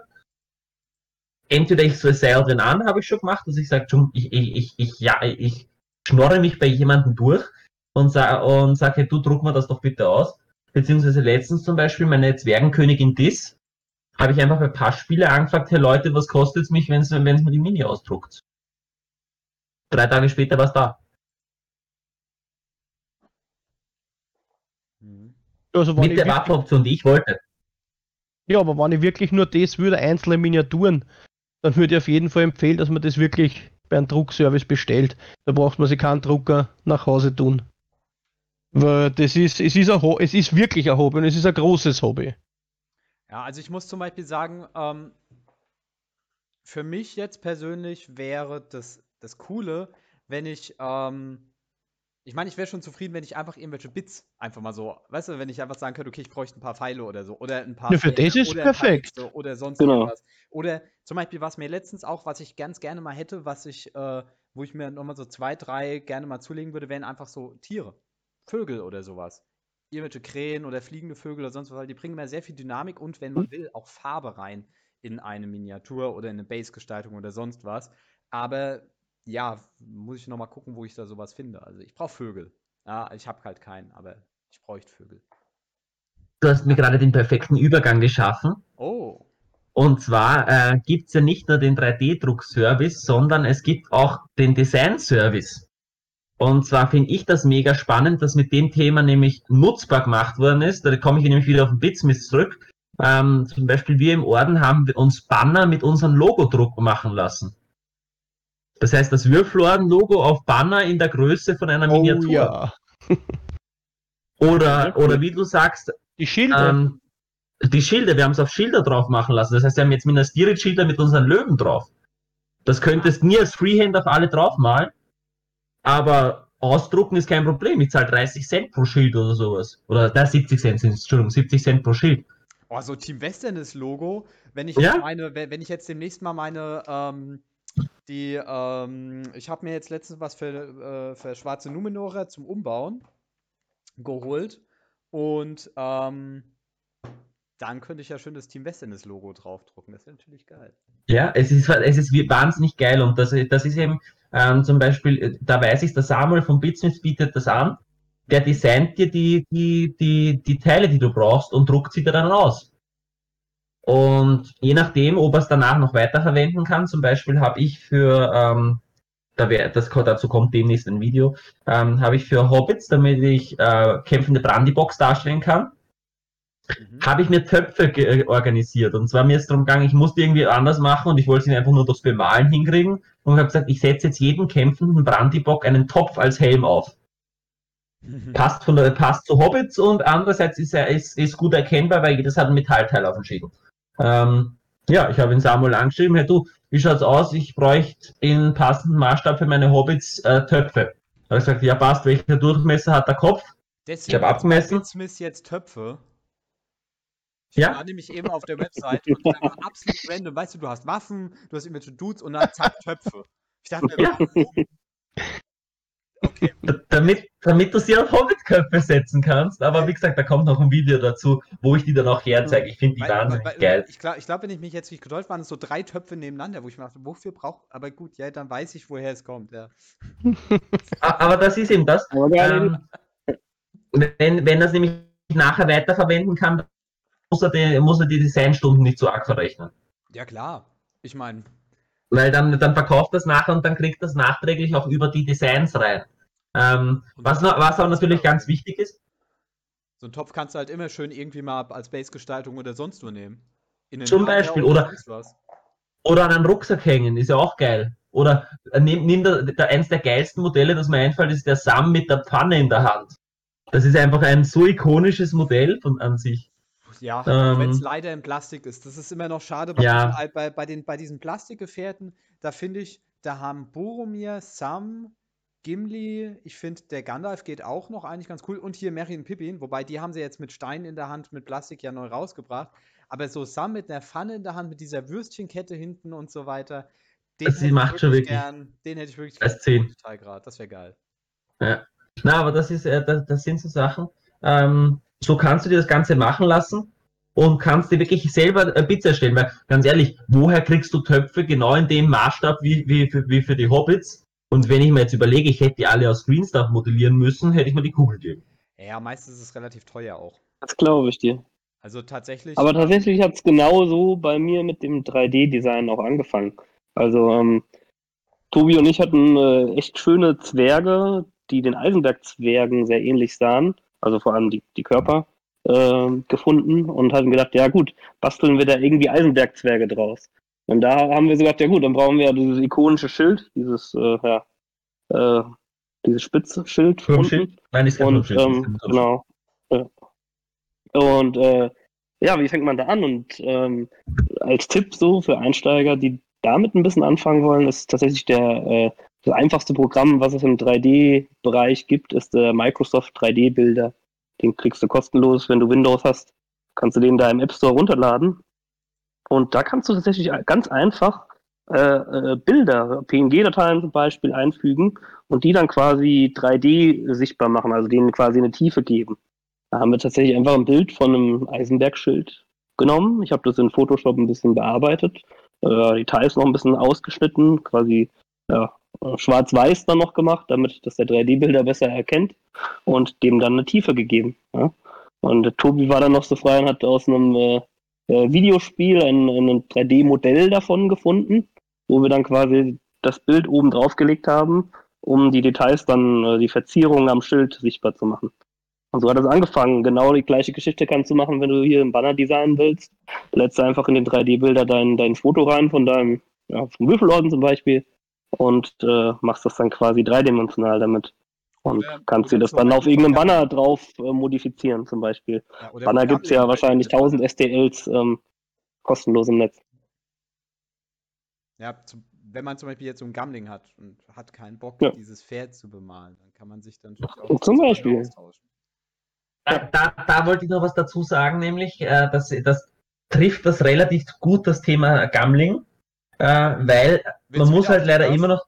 Willst du wieder auf den Was? Nerf eingehen? Willst du wieder auf den Nerf eingehen? Nein, nein, nein, nein, gar nicht, gar nicht. Nein, ich gehe wo ganz anders hin. Ähm, man muss immer noch bedenken, ein Designstudio, also wenn ich das Ganze designen lasse, ist an Copyrights gebunden. Hm. daheim kann, also jetzt zum Beispiel der Robin für sich selber im, im, im eigenen, ähm, im eigenen Gebrauch kann sich alles von, theoretisch vor Herr der Ringe machen. Und Genau, die können ihm genau ja. gar nichts. Deswegen haben wir Aber- auch Sachen äh, von anderen, äh, ja, wenn wir von Devale einen coolen Wag gefunden hatten zum Beispiel, die haben mal irgendwann in einem gewissen Monat Waage rausgebracht. Äh, ja, Tobi hatte dann eine Artsock-Datei gefunden von, von den Filmen. Es gibt ja auch äh, quasi andere Hersteller, die große 3D-Statuen herstellen von Filmcharakteren. Den haben wir klein skaliert und haben den auf den Wag draufgesetzt. Zack, hast du einen Artsock auf Wag. Also da kannst du im privaten Bereich ziemlich viel für dich selbst machen. Genau, Deswegen da ist es auch eine Sache, wo wir sagen, gut, Tobi stellt die Bilder dann irgendwie auf Instagram, aber er verkauft diese Modelle halt nicht, weil äh, Urheberrecht, äh, lizenztechnisch ist das ja immer ein Problem. Ja, Und da, da, darauf wollte ich einfach noch hinaus, dass halt ein Designstudio Genau. immer noch an, an, an die Hände gebunden sind beim Copyright. Und gerade Gambling zum Beispiel, die Standarte wären Copyright-Problem. ja, aber ich muss, Das heißt, äh, ich muss tatsächlich in dem Fall aber auch sagen, ähm, also erstmal sagen wir mal so, für mich persönlich wäre es, äh, wäre, wär, glaube ich, so der, der, der, äh, so der Traum, dass ich tatsächlich, weil ich meine, jeder kennt es ja, dass, also denke ich mal, dass man eine Miniatur hat und denkt sich so, okay, hätte ich jetzt den Boromir in der und der Pose oder sowas, das wäre mega cool. Wenn man sich das selbst noch designen könnte, das wäre natürlich fantastisch. Aber mal darüber hinaus, was ihr jetzt auch schon mit Lizenzen und so weiter angesprochen habt, dann müsste ich nämlich jetzt einfach mal so ein bisschen mal den Spielverderber vielleicht ein bisschen mal die Moralkeule schwingen in dem Fall. Denn ihr habt jetzt schon die ganz großen Vorteile und so weiter und so fort von dieser Entwicklung genannt. Ich sehe da allerdings auch, ich weiß, man kann sie nicht umkehren, so eine Entwicklung dagegen ankämpfen geht sowieso nicht, will man ja auch nicht und so weiter und so fort. Aber ich sehe da tatsächlich auch eine Gefahr für unser Hobby. Ja. Ja. Und zwar, ich meine, Games Workshop verdient vor allem halt eben an den Regeln, beziehungsweise vor allem an den Miniaturen. Und ähm, mich wundert sowieso, dass die schon ewig lang hier Unreleased und so weiter machen lassen. Oder auch der Vale und so. Also ich glaube, wäre ich Games Workshop gewesen, ich hätte die schon vor zwei Jahren geschlossen. Ich meine, ich als Hobby-Dude freue mich natürlich, dass sie es nicht gemacht haben. Ähm, aber ich wundere mich, dass sie es bisher nicht gemacht haben. Was könnte da der Grund sein? naja, bei Unreleased muss man dazu sagen, dass Unreleased immer so weit aus dem Design draußen bleibt, dass sie, sie sind sehr generisch. Also du kannst niemanden anklagen, weil er einen Ork auf Wolf macht. Ja, was mit Das seit- Medieval Bismarck? Oder den, oder den Faramir zu Fuß, ganz ehrlich, der ist so, der, der, der ist ein richtig gutes designtes Modell und das ist so einfach, das sieht man einfach vom Design, wie sehr es sich an diesen Faramir Captain of Sicilian auf dem Ach Pferd schon, orientiert. aber es ist nichts drauf an sich, dass, ähm, also wobei bei den älteren Modellen ist nochmal was anderes. Bei den älteren Modellen war, war Unrelease noch nicht so ähm, problematisch, also noch nicht so hagelig, aber jetzt, ähm, es ist nichts dabei, was, äh, was Games Workshop schützen könnte.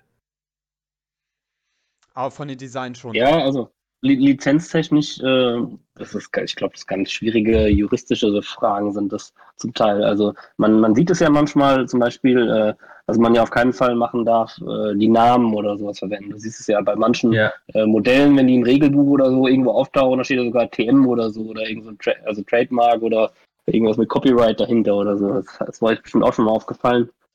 Ähm, bei den Designs weiß ich nicht, wie weit, inweit die quasi geschützt sind. Also da gibt es natürlich auch Urheberrecht, ne? aber wenn du nicht das quasi ähm, Games, Work Games Workshop bekommt ja quasi die Lizenz auch nicht Kurz, äh, ganz von sich selbst, sondern die äh, kaufen die ja quasi auch ein, weil, weiß nicht, New, Newland Cinema oder wie die Firma heißt oder, Robin, oder Vita, Robin, was da. Ganz, Robin, ganz, ganz kurz, ganz kurz, stopp.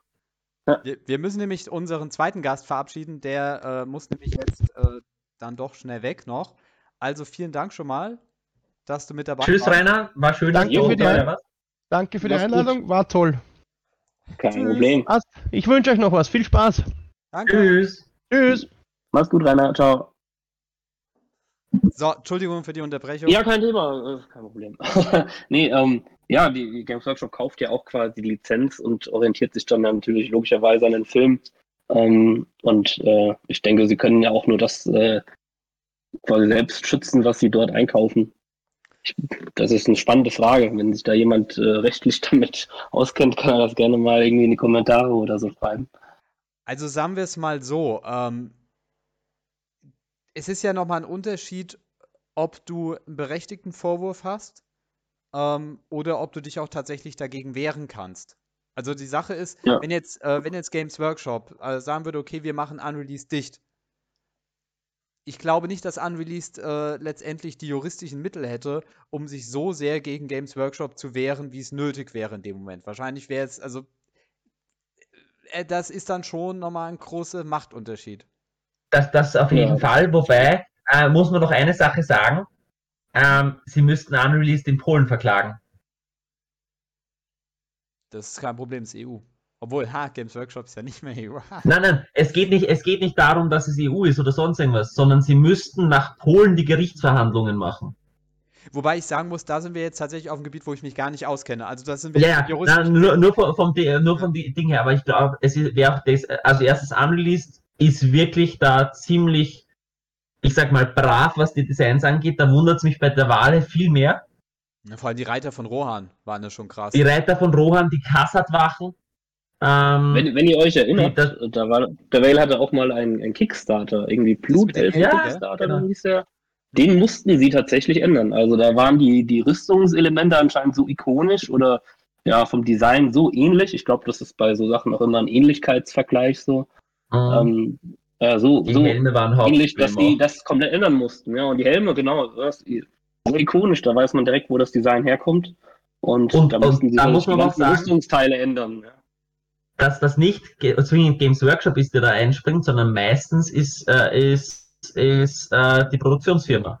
Ja, genau. Das wollte ich, da, da wollte ich ja vorhin drauf hinaus, dass das ja auch quasi die Lizenz woanders gekauft ist und die werden natürlich alles dafür tun, ihre, ihre ja, Designs aus den Studios zu schützen. Aber was ich halt vorhin dann auch nochmal sagen wollte, ist, also, ihr habt schon, ja, ihr habt ja schon die ganz großen Vorteile genannt, ne? So, was, was so Distributionswege und so weiter angeht, was Liefer, keine Ahnung, die ganzen Kram halt angeht. Und da bin ich echt mal gespannt, was sich Games Workshop überlegen kann. Also ich meine, man stellt sich mal vor, ich habe jetzt, bin jetzt jemand, der einfach so eine Datei verkauft, wo so ein Boromir von Gondor, äh, also ein Boromir Hauptmann des Weißen Turms ist. Der ist vom Design natürlich nochmal deutlich besser als der jetzt von Games Workshop, der schon fast 20 Jahre alt ist. Ähm, da kann ich Ja. schon verstehen, wenn man sagt, gut, dann will ich lieber den als den von Games Workshop. Auf der anderen Seite finde ich es rein moralisch gesehen auch schwierig, weil Games Workshop hat halt eben die Regeln für das Ganze gemacht. Games Workshop hat die Lizenzen eingekauft für das Ganze. Und dann gibt es halt irgendeinen so Dude, der für einen Zehner dann diese Druckerlizenz dafür verkauft. Finde ich, muss ich sagen, schwierig. Und langfristig Ist- killt das unser Hobby. ist, ist sehr schwierig, auf jeden Fall. Ähm, wobei ich da auch ein bisschen, ich nehme Games Workshop keinen zwingenden Schutz und deswegen bin ich zum Beispiel ein großer Fan von Unreleased und, und Bitsmith, weil die nicht einfach eine Kopie herstellen, sondern immer was eigenes reinbringen. Weil das sind zwar Sachen, die ich als Alternativmodelle nehmen kann, die allerdings keine blinde Kopie von etwas sind, das bereits existiert. Weil da hat nicht einfach jemand äh, gesagt, ich nehme jetzt den Reiter von Rohan und baue den in einer anderen Pose und mache das Ding, sondern es steckt einfach auch wirklich was Eigenes dahinter und das muss einem auch wieder gefallen. Wobei bei Alle- dies mittlerweile. Am Anfang, wie Ja. du vorhin schon gesagt hast, nicht. Ich fand so die ersten, die, so Ja, die ersten am Anfang noch nicht. Das Jahre das waren ist besser geworden. Ja. Also wenn man sich jetzt anschaut, die Bausätze, die mir jetzt einfallen dafür, das wären die Zwerge, die sind absolut Die generisch. Die Orks. Die Orks, die, die, die Elben, die, die, die, die Strolche, das sind alles generische Fantasy-Figuren, die ich aber für Mittlere nutzen kann. Und da, da, da, da sind wir in einem Bereich, da kann ich jeden Alternativhersteller nehmen, weil dann könnte zum Beispiel auch Fireforge Miniatures Problem für Games Workshop sein. Hm? Was ich aber viel die größte Problematik bei dem Thema sehe, ähm, erstens, wenn Games Workshop es so macht, dass es, dass die Preisgestaltung vernünftig ist, die, der Kundenservice da ist, dann vergesse ich die Alternativhersteller. Aber das Problem ist, dass Games Workshop leider teilweise immer noch servicetechnisch extrem schlecht ist und einen stehen lässt, wo man ist. Also die lassen einen im Regen stehen. Und wenn ich mir jetzt nehme, eben Fireforge, ich würde nie überlegen, ob ich jetzt Alternativmodelle für Fireforge Miniatures, nicht, dass ich da jetzt ein Spiel von denen spiele, ich spiele, ich nehme die Miniaturen, 12 Miniaturen, 20 Euro, passt, kaufe ich. Aber wenn ich dann, wenn ich für 10 Miniaturen oder 12 Miniaturen 40 Euro zahlen muss, überlege ich. so es. Und das ist vielleicht, dass das Games Workshop immer noch überlegen muss, dass sie halt einfach jetzt vielleicht nicht mehr eine Monopolstellung haben und der freien Marktwirtschaft auch mal mitarbeiten, also da, dagegen arbeiten müssen, dass sie was nicht Ja. immer nur abzocken. Ja, also ich sehe tatsächlich den Vorteil, äh, sagen wir mal, die, die Chance, dass da neue Impulse kommen. Ich meine, Konkurrenz ist ja immer, es ist, schon- es ist schon gut, dass sie mal neue Wege beschreiten müssen. Ich sehe aber tatsächlich die Gefahr, dass ich mir nicht sicher bin, ob Herr der Ringe als System so relevant ist für Games Workshop, Ja. dass sie sich da wirklich groß in die Breche äh, für hauen, wenn der Profit sinkt. Und der Profit sinkt, sobald genug Leute alternative Miniaturen verkaufen und auch Designs verkaufen. Und dann sehe ich die Gefahr, dass es in ein paar Jahren, drei, vier Jahren vielleicht tatsächlich da heißt dann, okay, entweder wir verlängern die Lizenzen nicht mehr oder wir konzentrieren uns jetzt nur noch auf Warhammer. Ähm, Ja. und Gebe ich da absolut recht. Wobei sogar, sogar bei Warhammer werden es Probleme kriegen. Also auch bei 40k gibt es inzwischen so viele Alternativmodelle und dergleichen, dass, da, dass diese, dieselbe Problematik ist. Das heißt, da muss man sich was überlegen. Gerade bei Herr der Ringe finde ich sogar noch weniger schlimm. Aus dem Grund, weil Games Workshop einfach nicht alles bedient und die Alternativmodellhersteller äh, Hersteller teilweise das Hobby ausführbar machen. Sagen wir es so. Weil schau da jetzt zum Beispiel an, wann hast du das letzte Mal gesehen, dass äh, welche Preise wird Fahrrad gehandelt? Da kriegt Games Workshop keinen Cent. Aber durch einen Alternativhersteller, ja, aber ich glaube, ich, ich, ich, glaub, ich sehe es tatsächlich bei, bei, bei äh, Warhammer, sehe ich sie besser dastehen, weil da ist, glaube ich, der Regelaspekt entscheidender. Bei Warhammer ist Games Workshop, glaube ich, was Turniere angeht und was die Regeln angeht, eher sozusagen die treibende Kraft. Bei Herr der Ringe kriegst du vielleicht alle fünf, sechs Jahre mal ein Regelwerk und ansonsten macht Games Workshop nicht viel, außer drei, vier Figuren rausbringen.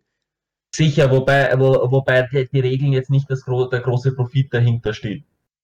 Im, Im Großen und Ganzen. Weil ein Regelbuch für 40 Euro ist, da, ist die Deck äh, Deckungsmarge nicht unbedingt jetzt bombastisch. Das stimmt. Aber was Ähm. ich sagen wollte ist, ähm, bei Herr der Ringe kommst du eher mal ohne GW aus als bei Warhammer.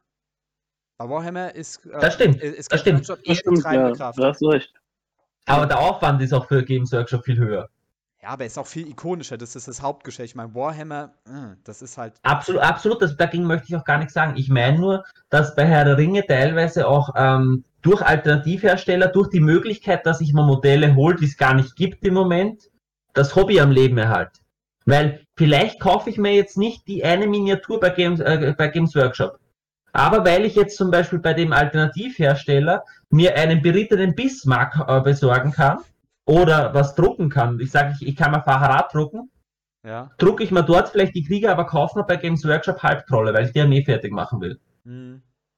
Das heißt, in Summe wird es vielleicht äh, in kleinen Bereichen Games Workshop einen, irgendwo der Alternativhersteller bzw. der 3D-Druck immer einen am Deckel geben. Aber die Möglichkeiten, dass das Hobby dadurch lebendig bleibt und interessant bleibt, weil ganz ehrlich, wie viele Releases haben wir wirklich und so weiter, ähm, das stockt ja immer wieder auf.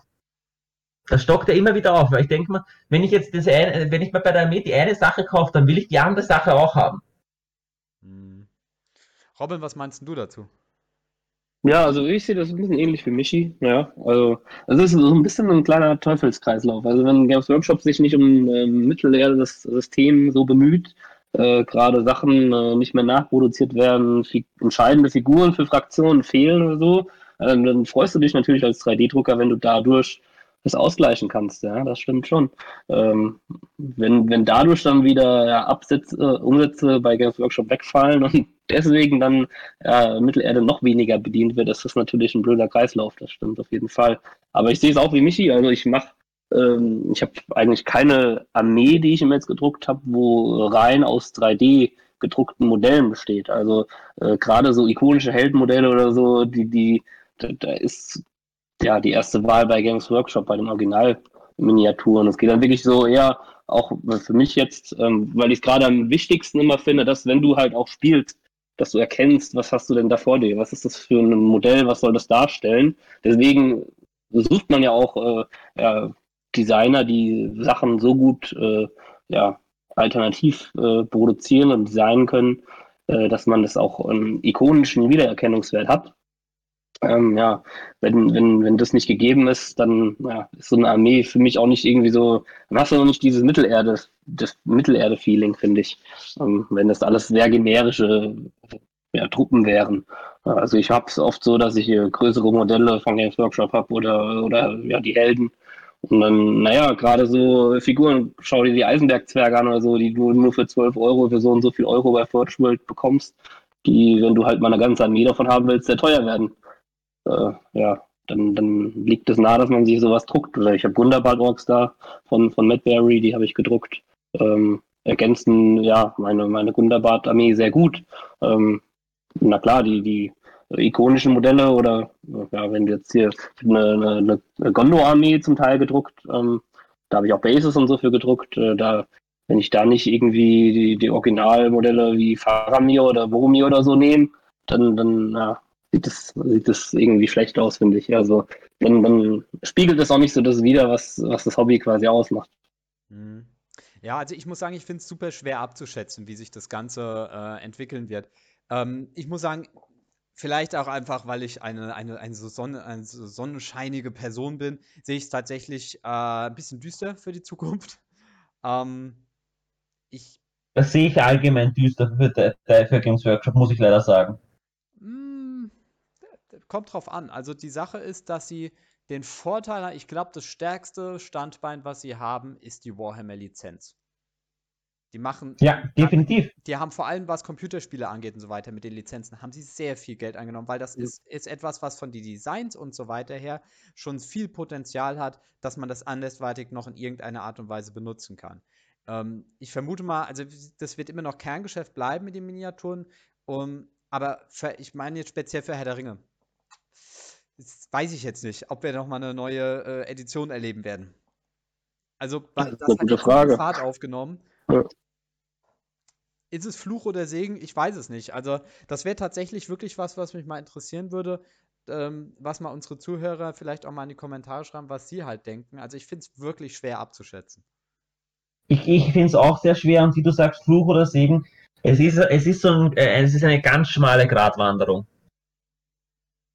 Also das ist wirklich, äh, es, es ist sowas zwischen, wo sind wir, wo gehen wir hin, ähm, wie, äh, wie, wie, an wie viel ist GW selber schuld und ähm,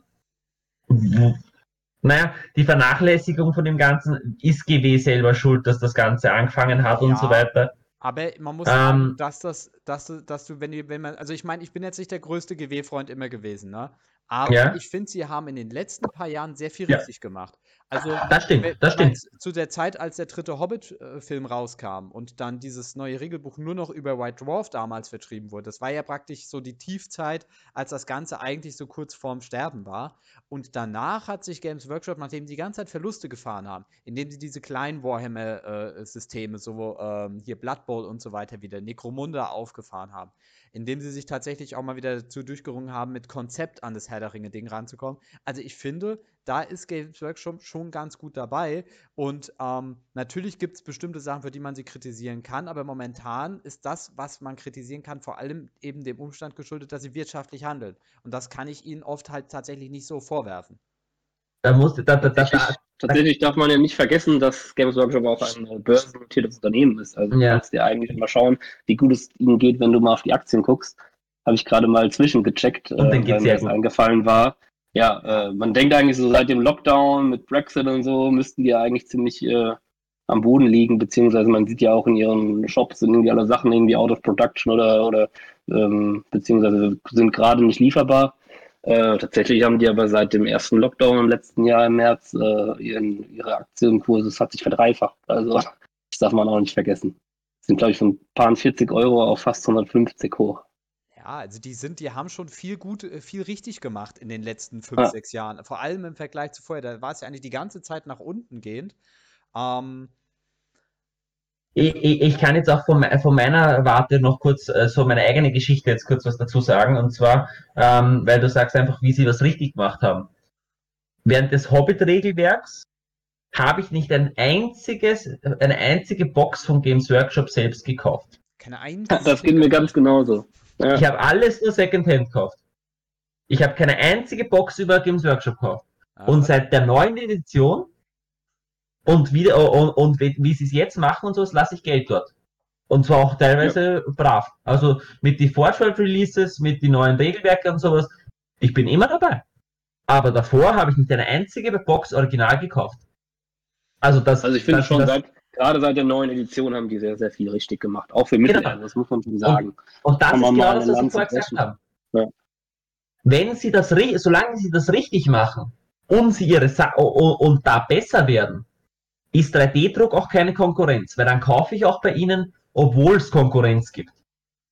Wenn Sie aber um mich als Kunden eben im Regen stehen lassen, wenn man Ihnen scheißegal ist und nur gut genug fürs Geld, dann bin ich ganz schnell bei Alternativherstellern. Und das ist, glaube ich, das, was GW ganz dringend lernen muss in dem Bereich auch. Ist der Kundensupport gut, dann habe ich eine gewisse Loyalität dahinter und dann kaufe ich auch ein. Und das ist genau das, also ich merke es bei mir selber. Solange die sich um, um mich kümmern als, als Kunde, indem ich sage, ich, ab und zu kommt was Neues, hey, sie, sie, sie liefern ein bisschen an Content, da kommt was in die Richtung und es kommt regelmäßig Errater, dann gibt's auch Geld. Also, ich muss sagen, bei mir war das Entscheidende immer, haben die die Miniaturen, also bekomme ich die Miniaturen, die ich will, im Second-Hand-Markt, ja oder nein? Und wenn nein, hole ich sie bei Games Workshop in dem Fall. Ähm, und da ist es mir auch normalerweise, also das ist auch der Preis so ein bisschen natürlich entscheidend gewesen, das Design ist aber für mich das entscheidende Design und ist es auf dem Zweitmarkt entscheidend. Ob sie jetzt sich groß sympathisch benehmen oder nicht, ja gut, das prägt dann meine Meinung tatsächlich über sie. Ähm, aber ich habe auch schon bei Unreleased gekauft, äh, als sie, als ich ne, ich habe eine recht gute Meinung von Games Workshop im Vergleich zu vor sechs, sieben Jahren, muss ich sagen. Also das mache ich nicht davon abhängig. Ähm, und ich meine, Michi, du kaufst ja auch jetzt schon bei Unreleased ein. Und man kann jetzt nicht sagen, dass Games Workshop irgendwie kundenunfreundlich wäre im Vergleich zu anderen Unternehmen.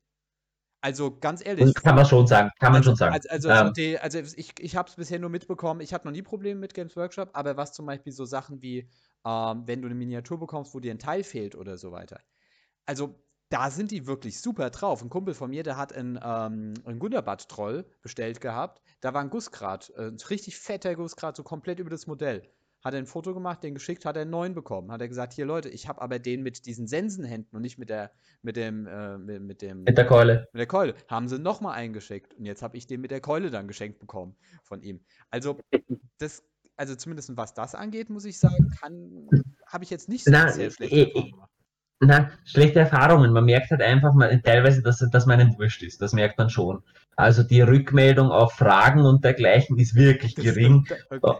Und, und, solche Sachen. Ähm, und ich sage nicht, dass ich nirgends anders kaufe.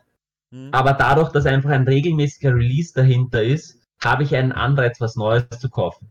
Weil das ist ja auch so eine Sache. Wenn immer nur alte Sachen da liegen, die ich auf einem Second-Hand-Markt gut kriege, dann kann ich die auch kaufen. Aber wenn was Neues kommt, dann will ich das haben und dann kaufe ich das Original. Und das ist ja auch eine Form von Support und eine Form von Kundenorientierung dahinter. Und das ist genau das, was ich meine. Was ich noch wichtiger finde, tatsächlich, was ich tatsächlich ankreide, ist, dass sie Herr der Ringe faktisch aus den Warhammer Stores verbannt haben. Ja, weil zum Beispiel, das ist ja auch eine, eine, äh, das ist, das sind sie auch selber schuld. Das ist halt einfach dumm, weil wenn die ganze Zeit die Engländer kommen, bei jedem neuen Release, da, ey, da kommt mir so ein bisschen, ich will jetzt nicht sagen, die Kotze hoch, aber doch ja, wenn die dann so, oh, ihr seid so toll und vielen Dank, GW, für diese, und ihr seid viel zu gut für uns und ich will mal sagen hier ähm, an die Designer, wie toll und danke, dass ihr uns die neuen Miniaturen gibt. Und ich denke mir immer so, Leute, dankt denen, wenn ihr mal, äh, wenn ihr mal ein, äh, äh ein Regal in den Stores habt mir denke, so Leute, macht euch doch nicht lächerlich. So, ich finde es halt wichtig, GW, dass GW uns wieder, also praktisch das Hobby wieder in die Stores reinbringt.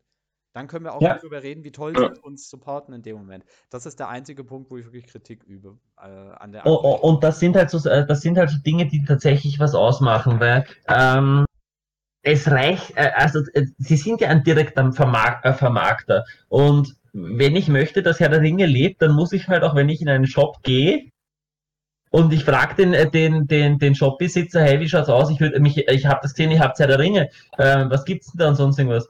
Und äh, dir sagt der Shopbesitzer, nein, das ist tot, das brauchst du nicht mehr spielen, spiel lieber Age of Sigma. Ähm, wer ist dann schuld? Da hast du recht. Und, und das, ist ein, äh, das ist ein tatsächliches Beispiel. Ich will nicht, das, ist nicht das, das ist nicht erfunden, das ist ein tatsächliches Beispiel. Die haben ja auch selten wirklich Ahnung von ihrem System. Also das ist tatsächlich, ähm, das ist halt tatsächlich einfach dumm, muss man sagen. Ich weiß auch noch, als ich das erste Mal in diesem GW-Shop war, äh, in Wiesbaden, und der Typ mir dann allen Ernstes erzählen wollte, ja, das ist, Herr der Ringe ist ja nur ein Skirmish-System, du brauchst nur 20 Miniaturen und deswegen ist es nicht schlimm, dass die Miniaturen so überteuert sind und keine Ahnung was. Also, das ist tatsächlich, wie sie Herr der Ringe vermarkten in den Stores, ist, ähm, na, vor allem, sie kennen sich selber auch Nüsse damit aus. Ich war mal in einem Games Workshop Shop spielen und ich habe eben Altern äh, ich habe Alternativmodelle gespielt und, äh, und habe ähm, Fireforge habe mal Russen schwarzen Numenora gespielt. Und der kommt her, schaut sich meine Figuren an, nimmt die von denen her und sagt, hey, die schauen ja cool aus. Hab gar nicht gewusst, dass GW die herstellt. Das ist sehr gut. Und das waren eindeutig, vom Design her nicht Games Workshop. Ja. Ich hätte aber auch schon andere Geschichten, wo du quasi aus dem Laden geschmissen wirst, wenn du nicht äh, Games Workshop Modelle äh, alleine quasi spielst. Also wenn du Alternativmodelle hattest, mit denen quasi nicht im Laden spielen durftest. Mhm. Und ja, und an der Stelle das mal ein Hoch auf die ganzen unabhängigen Händler und Hobbyläden, bei denen das möglich ist. Ja, wobei, wobei ich sagen muss, da bin ich mir jetzt auch nicht so sicher. Also es ist irgendwie schon ein bisschen uncool, aber auf der anderen Seite kann ich sie auch so ein bisschen verstehen. Ich meine, sie stellen die Ladenfläche und dann sie sind Hausherr und also sagen wir so, man, äh, es, es muss in einem vernünftigen Rahmen bleiben, dann hat gleich jeder Verständnis. Aber zum Beispiel, da hat es die Geschichte auch gegeben, das war vor einigen Jahren auch innerhalb, äh, eh in, bei uns in der Herr Community, wo wer geschrieben hat, er ist beim, äh, beim, beim Games Workshop rausgeflogen, er hat eine vollständige Games Workshop Armee, aber sein Armeekoffer war, war, war vom Feld her. Ja, gut, das ist halt lächerlich. Ja. Also, das, das ist einfach nur mal lächerlich. Da kann ich mich dran erinnern. Ich weiß ja, genau, das war der, Timo oder so. Ja, da war ein Riesenaufruf. Ich hatte auch mal sowas gehabt, dann äh, der Typ hat das einfach nur insoweit kommentiert, dass er mir die ganze Zeit vollgelabert hat, wie schlecht die doch sind von Feld her, weil die von Games Workshop sind halt Hartschalen. Und dann hat er mir irgendwelche Stories erzählt von Leuten, die auf ihre Hartschalenkoffer gefallen sind oder auf die Feldherrenkoffer und bei dem einen war es kaputt, bei dem anderen nicht es ist okay, ne? Also ich muss sagen, wenn, wenn man jetzt das ist eine Miniatur in einem Alternativhersteller hat oder so ein Feldherrkoffer oder sonst was, finde ich okay. Mein Gott, also wenn man da rausfliegt, dann ist das einfach nur lächerlich und dumm. Ich kann es aber verstehen, wenn, die, wenn du jetzt wirklich mit so einer Armee kommst, die komplett nicht aus oder zu 90% nicht aus GW-Modellen besteht und denkst dann, du kannst in einem GW-Laden dann spielen, hm, ja gut, dann kann ich es schon irgendwie nachvollziehen. Ja, aber das, das, das, das ist eben so dieses Mittelding. Ähm, ich sage mal, wenn er mit einem Alternativmodell herkommt oder alternativen Bits oder sowas, dann muss es ihnen wurscht sein, dann müssen sie eher so Richtung gehen, hey du schau, weil du das Ding da hast, schau mal, da drüben habe ich ein Originalmodell liegen, interessiert dich das nicht? Weißt du, ich meine, das ist ein ganz anderer Zugang. Eigentlich müsste es so sein, dass ich sage, hey du schau, ähm, ich hätte das da. Schau's da an. Hm, Nimmst du doch gleich mit, mal's an. ja. Ist ein, ist ein ganz anderer Zugang. Also, was? Du hast ein anderes. Geh heim, gib kein Geld bei mir aus, geh heim. Weil wenn ich das Spiel kann, ich, ich, wenn ich wo spielen bin, nehme ich immer Farben mit. Meine Frage. Ähm, für wie relevant denkt ihr, ist, Games, ist der Support von Games Workshop für unser Hobby? Bei uns null. Fast null. Meinst du? Na, sagst du, er wäre er wäre relevanter, wenn sie sich bemühen würden, aber das, was sie tun, ist echt wenig. Außer, dass sie die Regeln rausbringen. Glaubst du, wenn jetzt, wenn, wenn jetzt Games Workshop nächstes Jahr oder so sagen würde, okay, wir verlängern die Lizenzen nicht, Herr der Ringe, Also, so meinst du. Mhm. kicken wir aus dem Store raus? Ich glaube, das Hobby wäre tot. Nach einem Jahr. Nein, glaube ich nicht. Meinst du? Ich glaube, diejenigen, die es machen, die jetzt dabei sind, äh, würden dabei bleiben. Schau da an zum Beispiel ähm, Fantasy, Warhammer Fantasy. Ja, gut, Es das gibt so viele- Relevanz mehr, oder? Na, das, das glaubst du? Es hat sich so, es hat so viele Varianten davon abgespalten, wo dann die Community selbstständig gesagt hat, wir machen da Regelwerke, wir bringen das weiter, wir machen das weiter und sonst irgendwas. The Ninth Age gibt's. Es gibt ähm, äh, äh, Oldhammer. Es gibt ähm, Warhammer Fantasy äh, Geschichten. Also es gibt da äh, hunderte Sachen, wo sich riesige Gruppen teilweise rundherum bilden mit größeren Europameisterschaften, als wir es haben. Und das ist ein Fansystem. Also wenn ich mal denke, wie groß der Ninth Age die Me- Europameisterschaft ist, ist gewaltig. Das heißt, ich glaube nicht, dass es tot wäre. Das einzig Schwierige ist natürlich, dass man neue Spieler reinbringt. Aber die Problematik haben wir jetzt schon, weil es in die Shop gi- Shops nichts gibt. Hm. Ja, also ich glaube das auch nicht. Äh, Vor ein paar Jahren war es ja auch schon fast mal so weit. Also wenn man sich erinnert an die Zeit, bevor es irgendwie auch mit der HTL oder so damals angefangen hatte, da da war es ja auch schwierig, überhaupt mal ein Turnier oder so zu finden oder mal überhaupt äh, Leute quasi zu treffen, mit denen man zusammen spielen kann. Also das war schon, Also ich, das war, es gab schon Zeiten, da war das fand, fand ich schwer im Aussterben. Also also ich kann es auch schwer abschätzen. Ich denke aber, dass es schwerwiegender wäre, als manche Leute denken. Das sicher. Also ich Also so, so locker flockig ist sicher nicht. ja, also es wird schon, äh, also ich muss sagen, insgesamt, es bleibt spannend, ne? Also wie sich auch das mit dem, äh, mit dem Drucker auswirken wird, mit dem 3D-Druck. Äh, ich fand es aber auf jeden Fall spannend, mal heute das auch mal so, das zum Beispiel mit diesem Resin aus diesem Flüssigkeitsding und so weiter und so fort. Das hatte ich jetzt auch gar nicht gewusst, wie das da, äh, funktioniert. Fand ich jetzt auch mal ich kann euch gerne mal ein paar äh, Bilder dann auch noch im Nachgang schicken, könnt ihr vielleicht hier bei YouTube mit dazu fügen. Ja, gerne. Ähm, Also Ja, wobei da müssen wir aufpassen wegen, wegen Copyright. ja, aber wir können es doch theoretisch, du kannst doch auch über die Ordenseite oder sowas auf Facebook irgendwie mal posten. Ja, Ja. gerne auch. Ja, Das kann ich machen. Muss ja jetzt nicht über YouTube dann sein. Ähm, Ja, aber Copyright hast du ja bestimmt auch keine Probleme, wenn ich die Bilder mache, beziehungsweise von, von meinem Drucker einfach Bilder mache. es ist sowieso ich ja so, nicht wenn, der, wenn du kein Geld mitverdient hast, hast du auch keine Nein. Copyright-Verletzung. Nein. Also, Naja, nein, nein, so ist es auch wieder ich nicht. Das, das, nee, Wenn das ich ist das äh, Ganze auch publiziere- das. Ist dann nochmal was anderes. Aber ich meine einfach Bilder davon, wie hier das mit dem Drucken funktioniert. Ja. Wie die Ports aussehen und wie man das dann sauber macht und nachbearbeitet. Na gut, ich glaube, das ist eigentlich ein relativ schöner Schluss für das ganze Thema, oder? Ja, Auf jeden Fall. sollen wir noch mal ein kleines Rausschmeißer-Ding machen? Ja, können wir machen. Gerne Kleine doch. Abschlussrunde. Entweder oder. Dam, dam, dam. Genau. Okay. Matte oder Platte? Ich schau dich ganz alter Geländebauer meiner muss ich Entweder-Oder-Liste eigentlich auch. Ja. Als alter Geländebauer sage ich eigentlich Platte. Also ich habe eine, eine wunderschöne Platte, die habe ich damals gebaut, die kannst du so aufklappen aus zwei Flügeln. Das macht schon echt Bock darauf zu spielen. Wenn du mal ein schnelles Spiel irgendwie auf dem Küchentisch machen willst, ist eine Ma- Matte natürlich eine super gute Erfindung. Dann kommt es aber darauf an, dass du gutes modulares Gelände hast. Ansonsten macht das auch keinen Spaß. Michi sagt Mathe. weil einfach die Möglichkeit sonst nicht für mich da wäre, dass ich verschiedene Sachen mache. Dann, du spielst immer auf demselben Schlachtfeld, wenn du auf Platte spielst, weil einfach bis auf ein paar wenige Leute nicht möglich ist, dass du mehrere Platten hast. Aber Matten kannst du mehrere haben. Drum, ich bin ein absoluter äh, Mattenfan. Ich bin auch Mathe, weil kann man gut lagern, ist, du bist flexibel, auch generell was diese Anordnung und so weiter anbelangt. Ähm, eine, eine feste Platte mit so wirklich ganz fest definierten Geländestücken und so weiter und so fort, ist halt, ey, ganz ehrlich, das ist halt nur, wenn du unfassbar viel Zeit hast, unfassbar viel Geld und unfassbar viel Platz, aber dann ist es geil. Weil dann kannst Dann du ist es richtig da geil. kannst du total in die Detail gehen, bei, was ich, bei Osgiliath oder so, irgendwie mit den Ja, Strichen. Ich habe tatsächlich auch kein, keine Ge- Platte mit komplett festem Gelände. Also ich war immer dann äh, ein sehr großer Freund, dass du auf einer Platte so viel, viel Varianz wie möglich reinbringen kannst. Und ich habe damals quasi dann die, die Geländestücke für diese Platte extra dann halt abgepasst, natürlich. Hab alle mit Magneten so verbaut und dann kannst du halt an gewissen Orten die dann halt festmachen. Und dann kannst du auch jedes Mal ein anderes Spiel haben, theoretisch. Und äh, wichtig ist dann halt so Übergänge fließend wie möglich zu haben, dass du quasi keinen Base bei deinen Geländestücken und drunter nochmal hast sondern dass die so nahtlos in die Wand übergehen. Das, also da gibt es schon Möglichkeiten. Muss man natürlich wirklich äh, viel Zeit für haben. Aber das mit den Matten, muss ich sagen, ist auch eine, eine Entwicklung, die ja super schnell dann war. Also Ja, das, das kam auch sehr krass. Das Ja. kam super fix und ich muss sagen, es tut mir immer noch weh, wenn ich dann teilweise ähm, äh, Fotos von ähm, Turnieren sehe, wo halt einfach nur so eine komische grüne Matte oder irgendwie so ein brauner So, Teppich so, so, so ein grüner Teppich, so ein, so ein Grasmatte, ja. Rasenteppich vom, Ja, Ja, vom, ja. Vom Hornbach. Was übrigens auch cool ist, das habe ich vor Jahren mal auf der Szenario-Messe gesehen.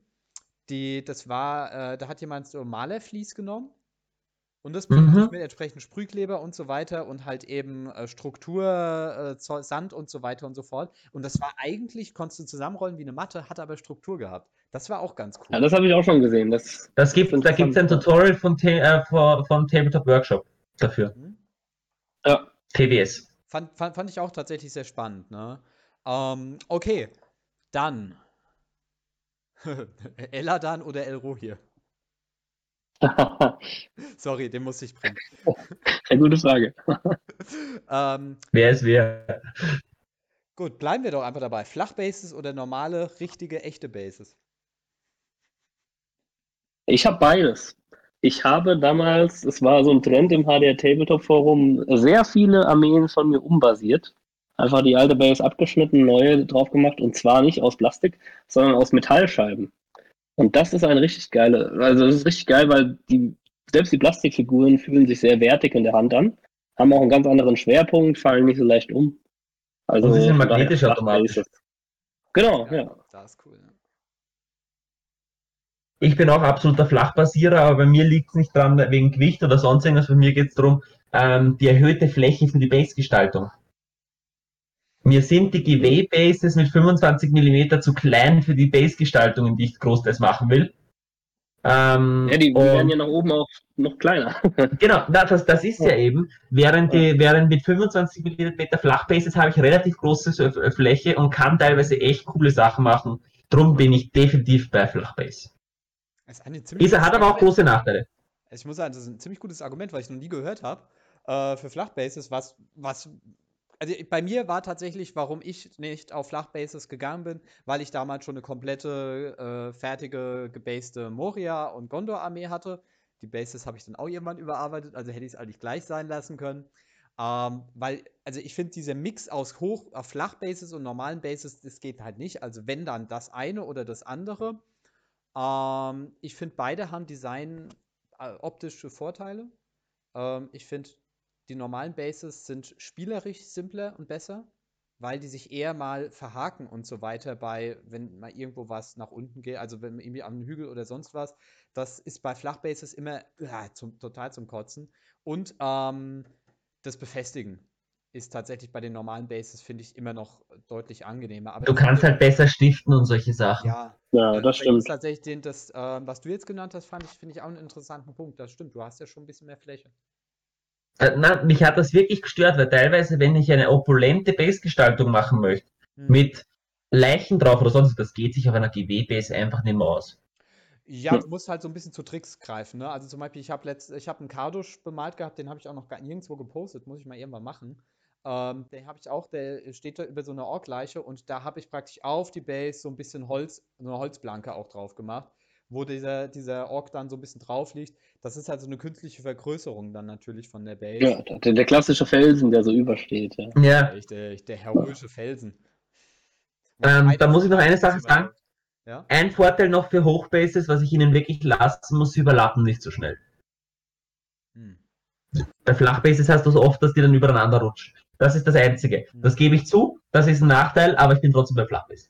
Ja, aber das ist halt tatsächlich, ähm, ich glaube, das ist auch wirklich reine Geschmackssache, auch was die Optik angeht. Also ich Ja. finde es halt tatsächlich auch ganz cool, ähm, je nachdem, wie du die, äh, den Baserand, wie du den gestaltest und so weiter. Aber gut, ähm, was haben wir noch? Ha. Uh, welche Erweiterung, wenn jetzt eine neue K kommen würde, äh, nimm, nimm mir jetzt mal abseits von Ostlinge und was weiß ich. Sollen wir, sollen wir, jetzt gehen wir davon aus, wir hätten die jetzt schon, ne? Und es käme eine neue Erweiterung. Was würdet ihr zuerst haben wollen? Der Fall Anors oder das letzte Bündnis? Arnor ist bei mir. Einfach, ich finde äh, ich finde, äh, ich finde gerade Arnor und Angmar sind zwei Listen, die was, äh, wo man, erstens Angmar ist wahnsinnig geil und Arnor braucht Liebe, äh, während die Hochelben, die Numenorer und Mordor oder Baradur eigentlich schon sehr ausgereift sind. Das heißt, von denen, wo ich mir neue Modelle wünschen würde, wäre eher bei Arnor und Angmar. Und vielleicht dann noch eben rundherum liegende Sachen, da kann man ja auch Hochelben und sowas reinnehmen. Drum bei mir ist Arnor. Also, ich bin tatsächlich auch für Arno und Angmar. Ähm, Finde ich auch zwei mega spannende Fraktionen. Habe ich tatsächlich, äh, sind das zwei Armeen, die ich noch gar nicht so habe. Äh, einzelne Modelle vielleicht. Ähm, aber die würde ich, stehen auf jeden Fall schon sehr lange auf meiner Wunschliste. Deswegen wäre das äh, sehr passend dafür. Und noch aus einem Grund, äh, ich hoffe, dass mit vielleicht dieser Amazon-Serie, die sich irgendwann mal anbahnt, vielleicht, wenn es da auch nochmal Lizenzen für gibt, irgendwie dieses ganze Thema zweite Zeitalter nochmal ein bisschen intensiver kommt. Das würde ich mir irgendwann wünschen. Mhm. Ich glaube, deswegen werden wir auch noch ein bisschen länger, äh, wenn noch eine Erweiterung kommen würde, würden wir da natürlich auch noch mal äh, dann schon ein bisschen länger drauf warten. Weil das ist halt auch die Sache, wenn GW wegfallen würde, dann wird sowas mit praktisch, wird eine Instanz fehlen, die mit Konzepterweiterung reinbringt. Es gibt zwar immer wieder Leute, die sagen, guck mal, jetzt habe ich ein Anarion und so weiter und so fort, aber es würde halt so eine zentrale Instanz fehlen, an der man sich orientieren kann. Das stimmt, ja. Ja. Okay, und dann noch was äh, Spielerisches am Ende. Ähm, Radagast auf Adler oder auf Schlitten? Das ist eine mega schwere Frage. Ähm, Ja. Styletechnisch, also von dem, wie ich ihn eigentlich spielen wollen würde, wäre auf Adler. Allerdings spielstärker, äh, spielstärker definitiv ähm, auf Schlitten, daher Punkt für Schlitten. Weil er auch einfach spieltechnisch lustiger ist.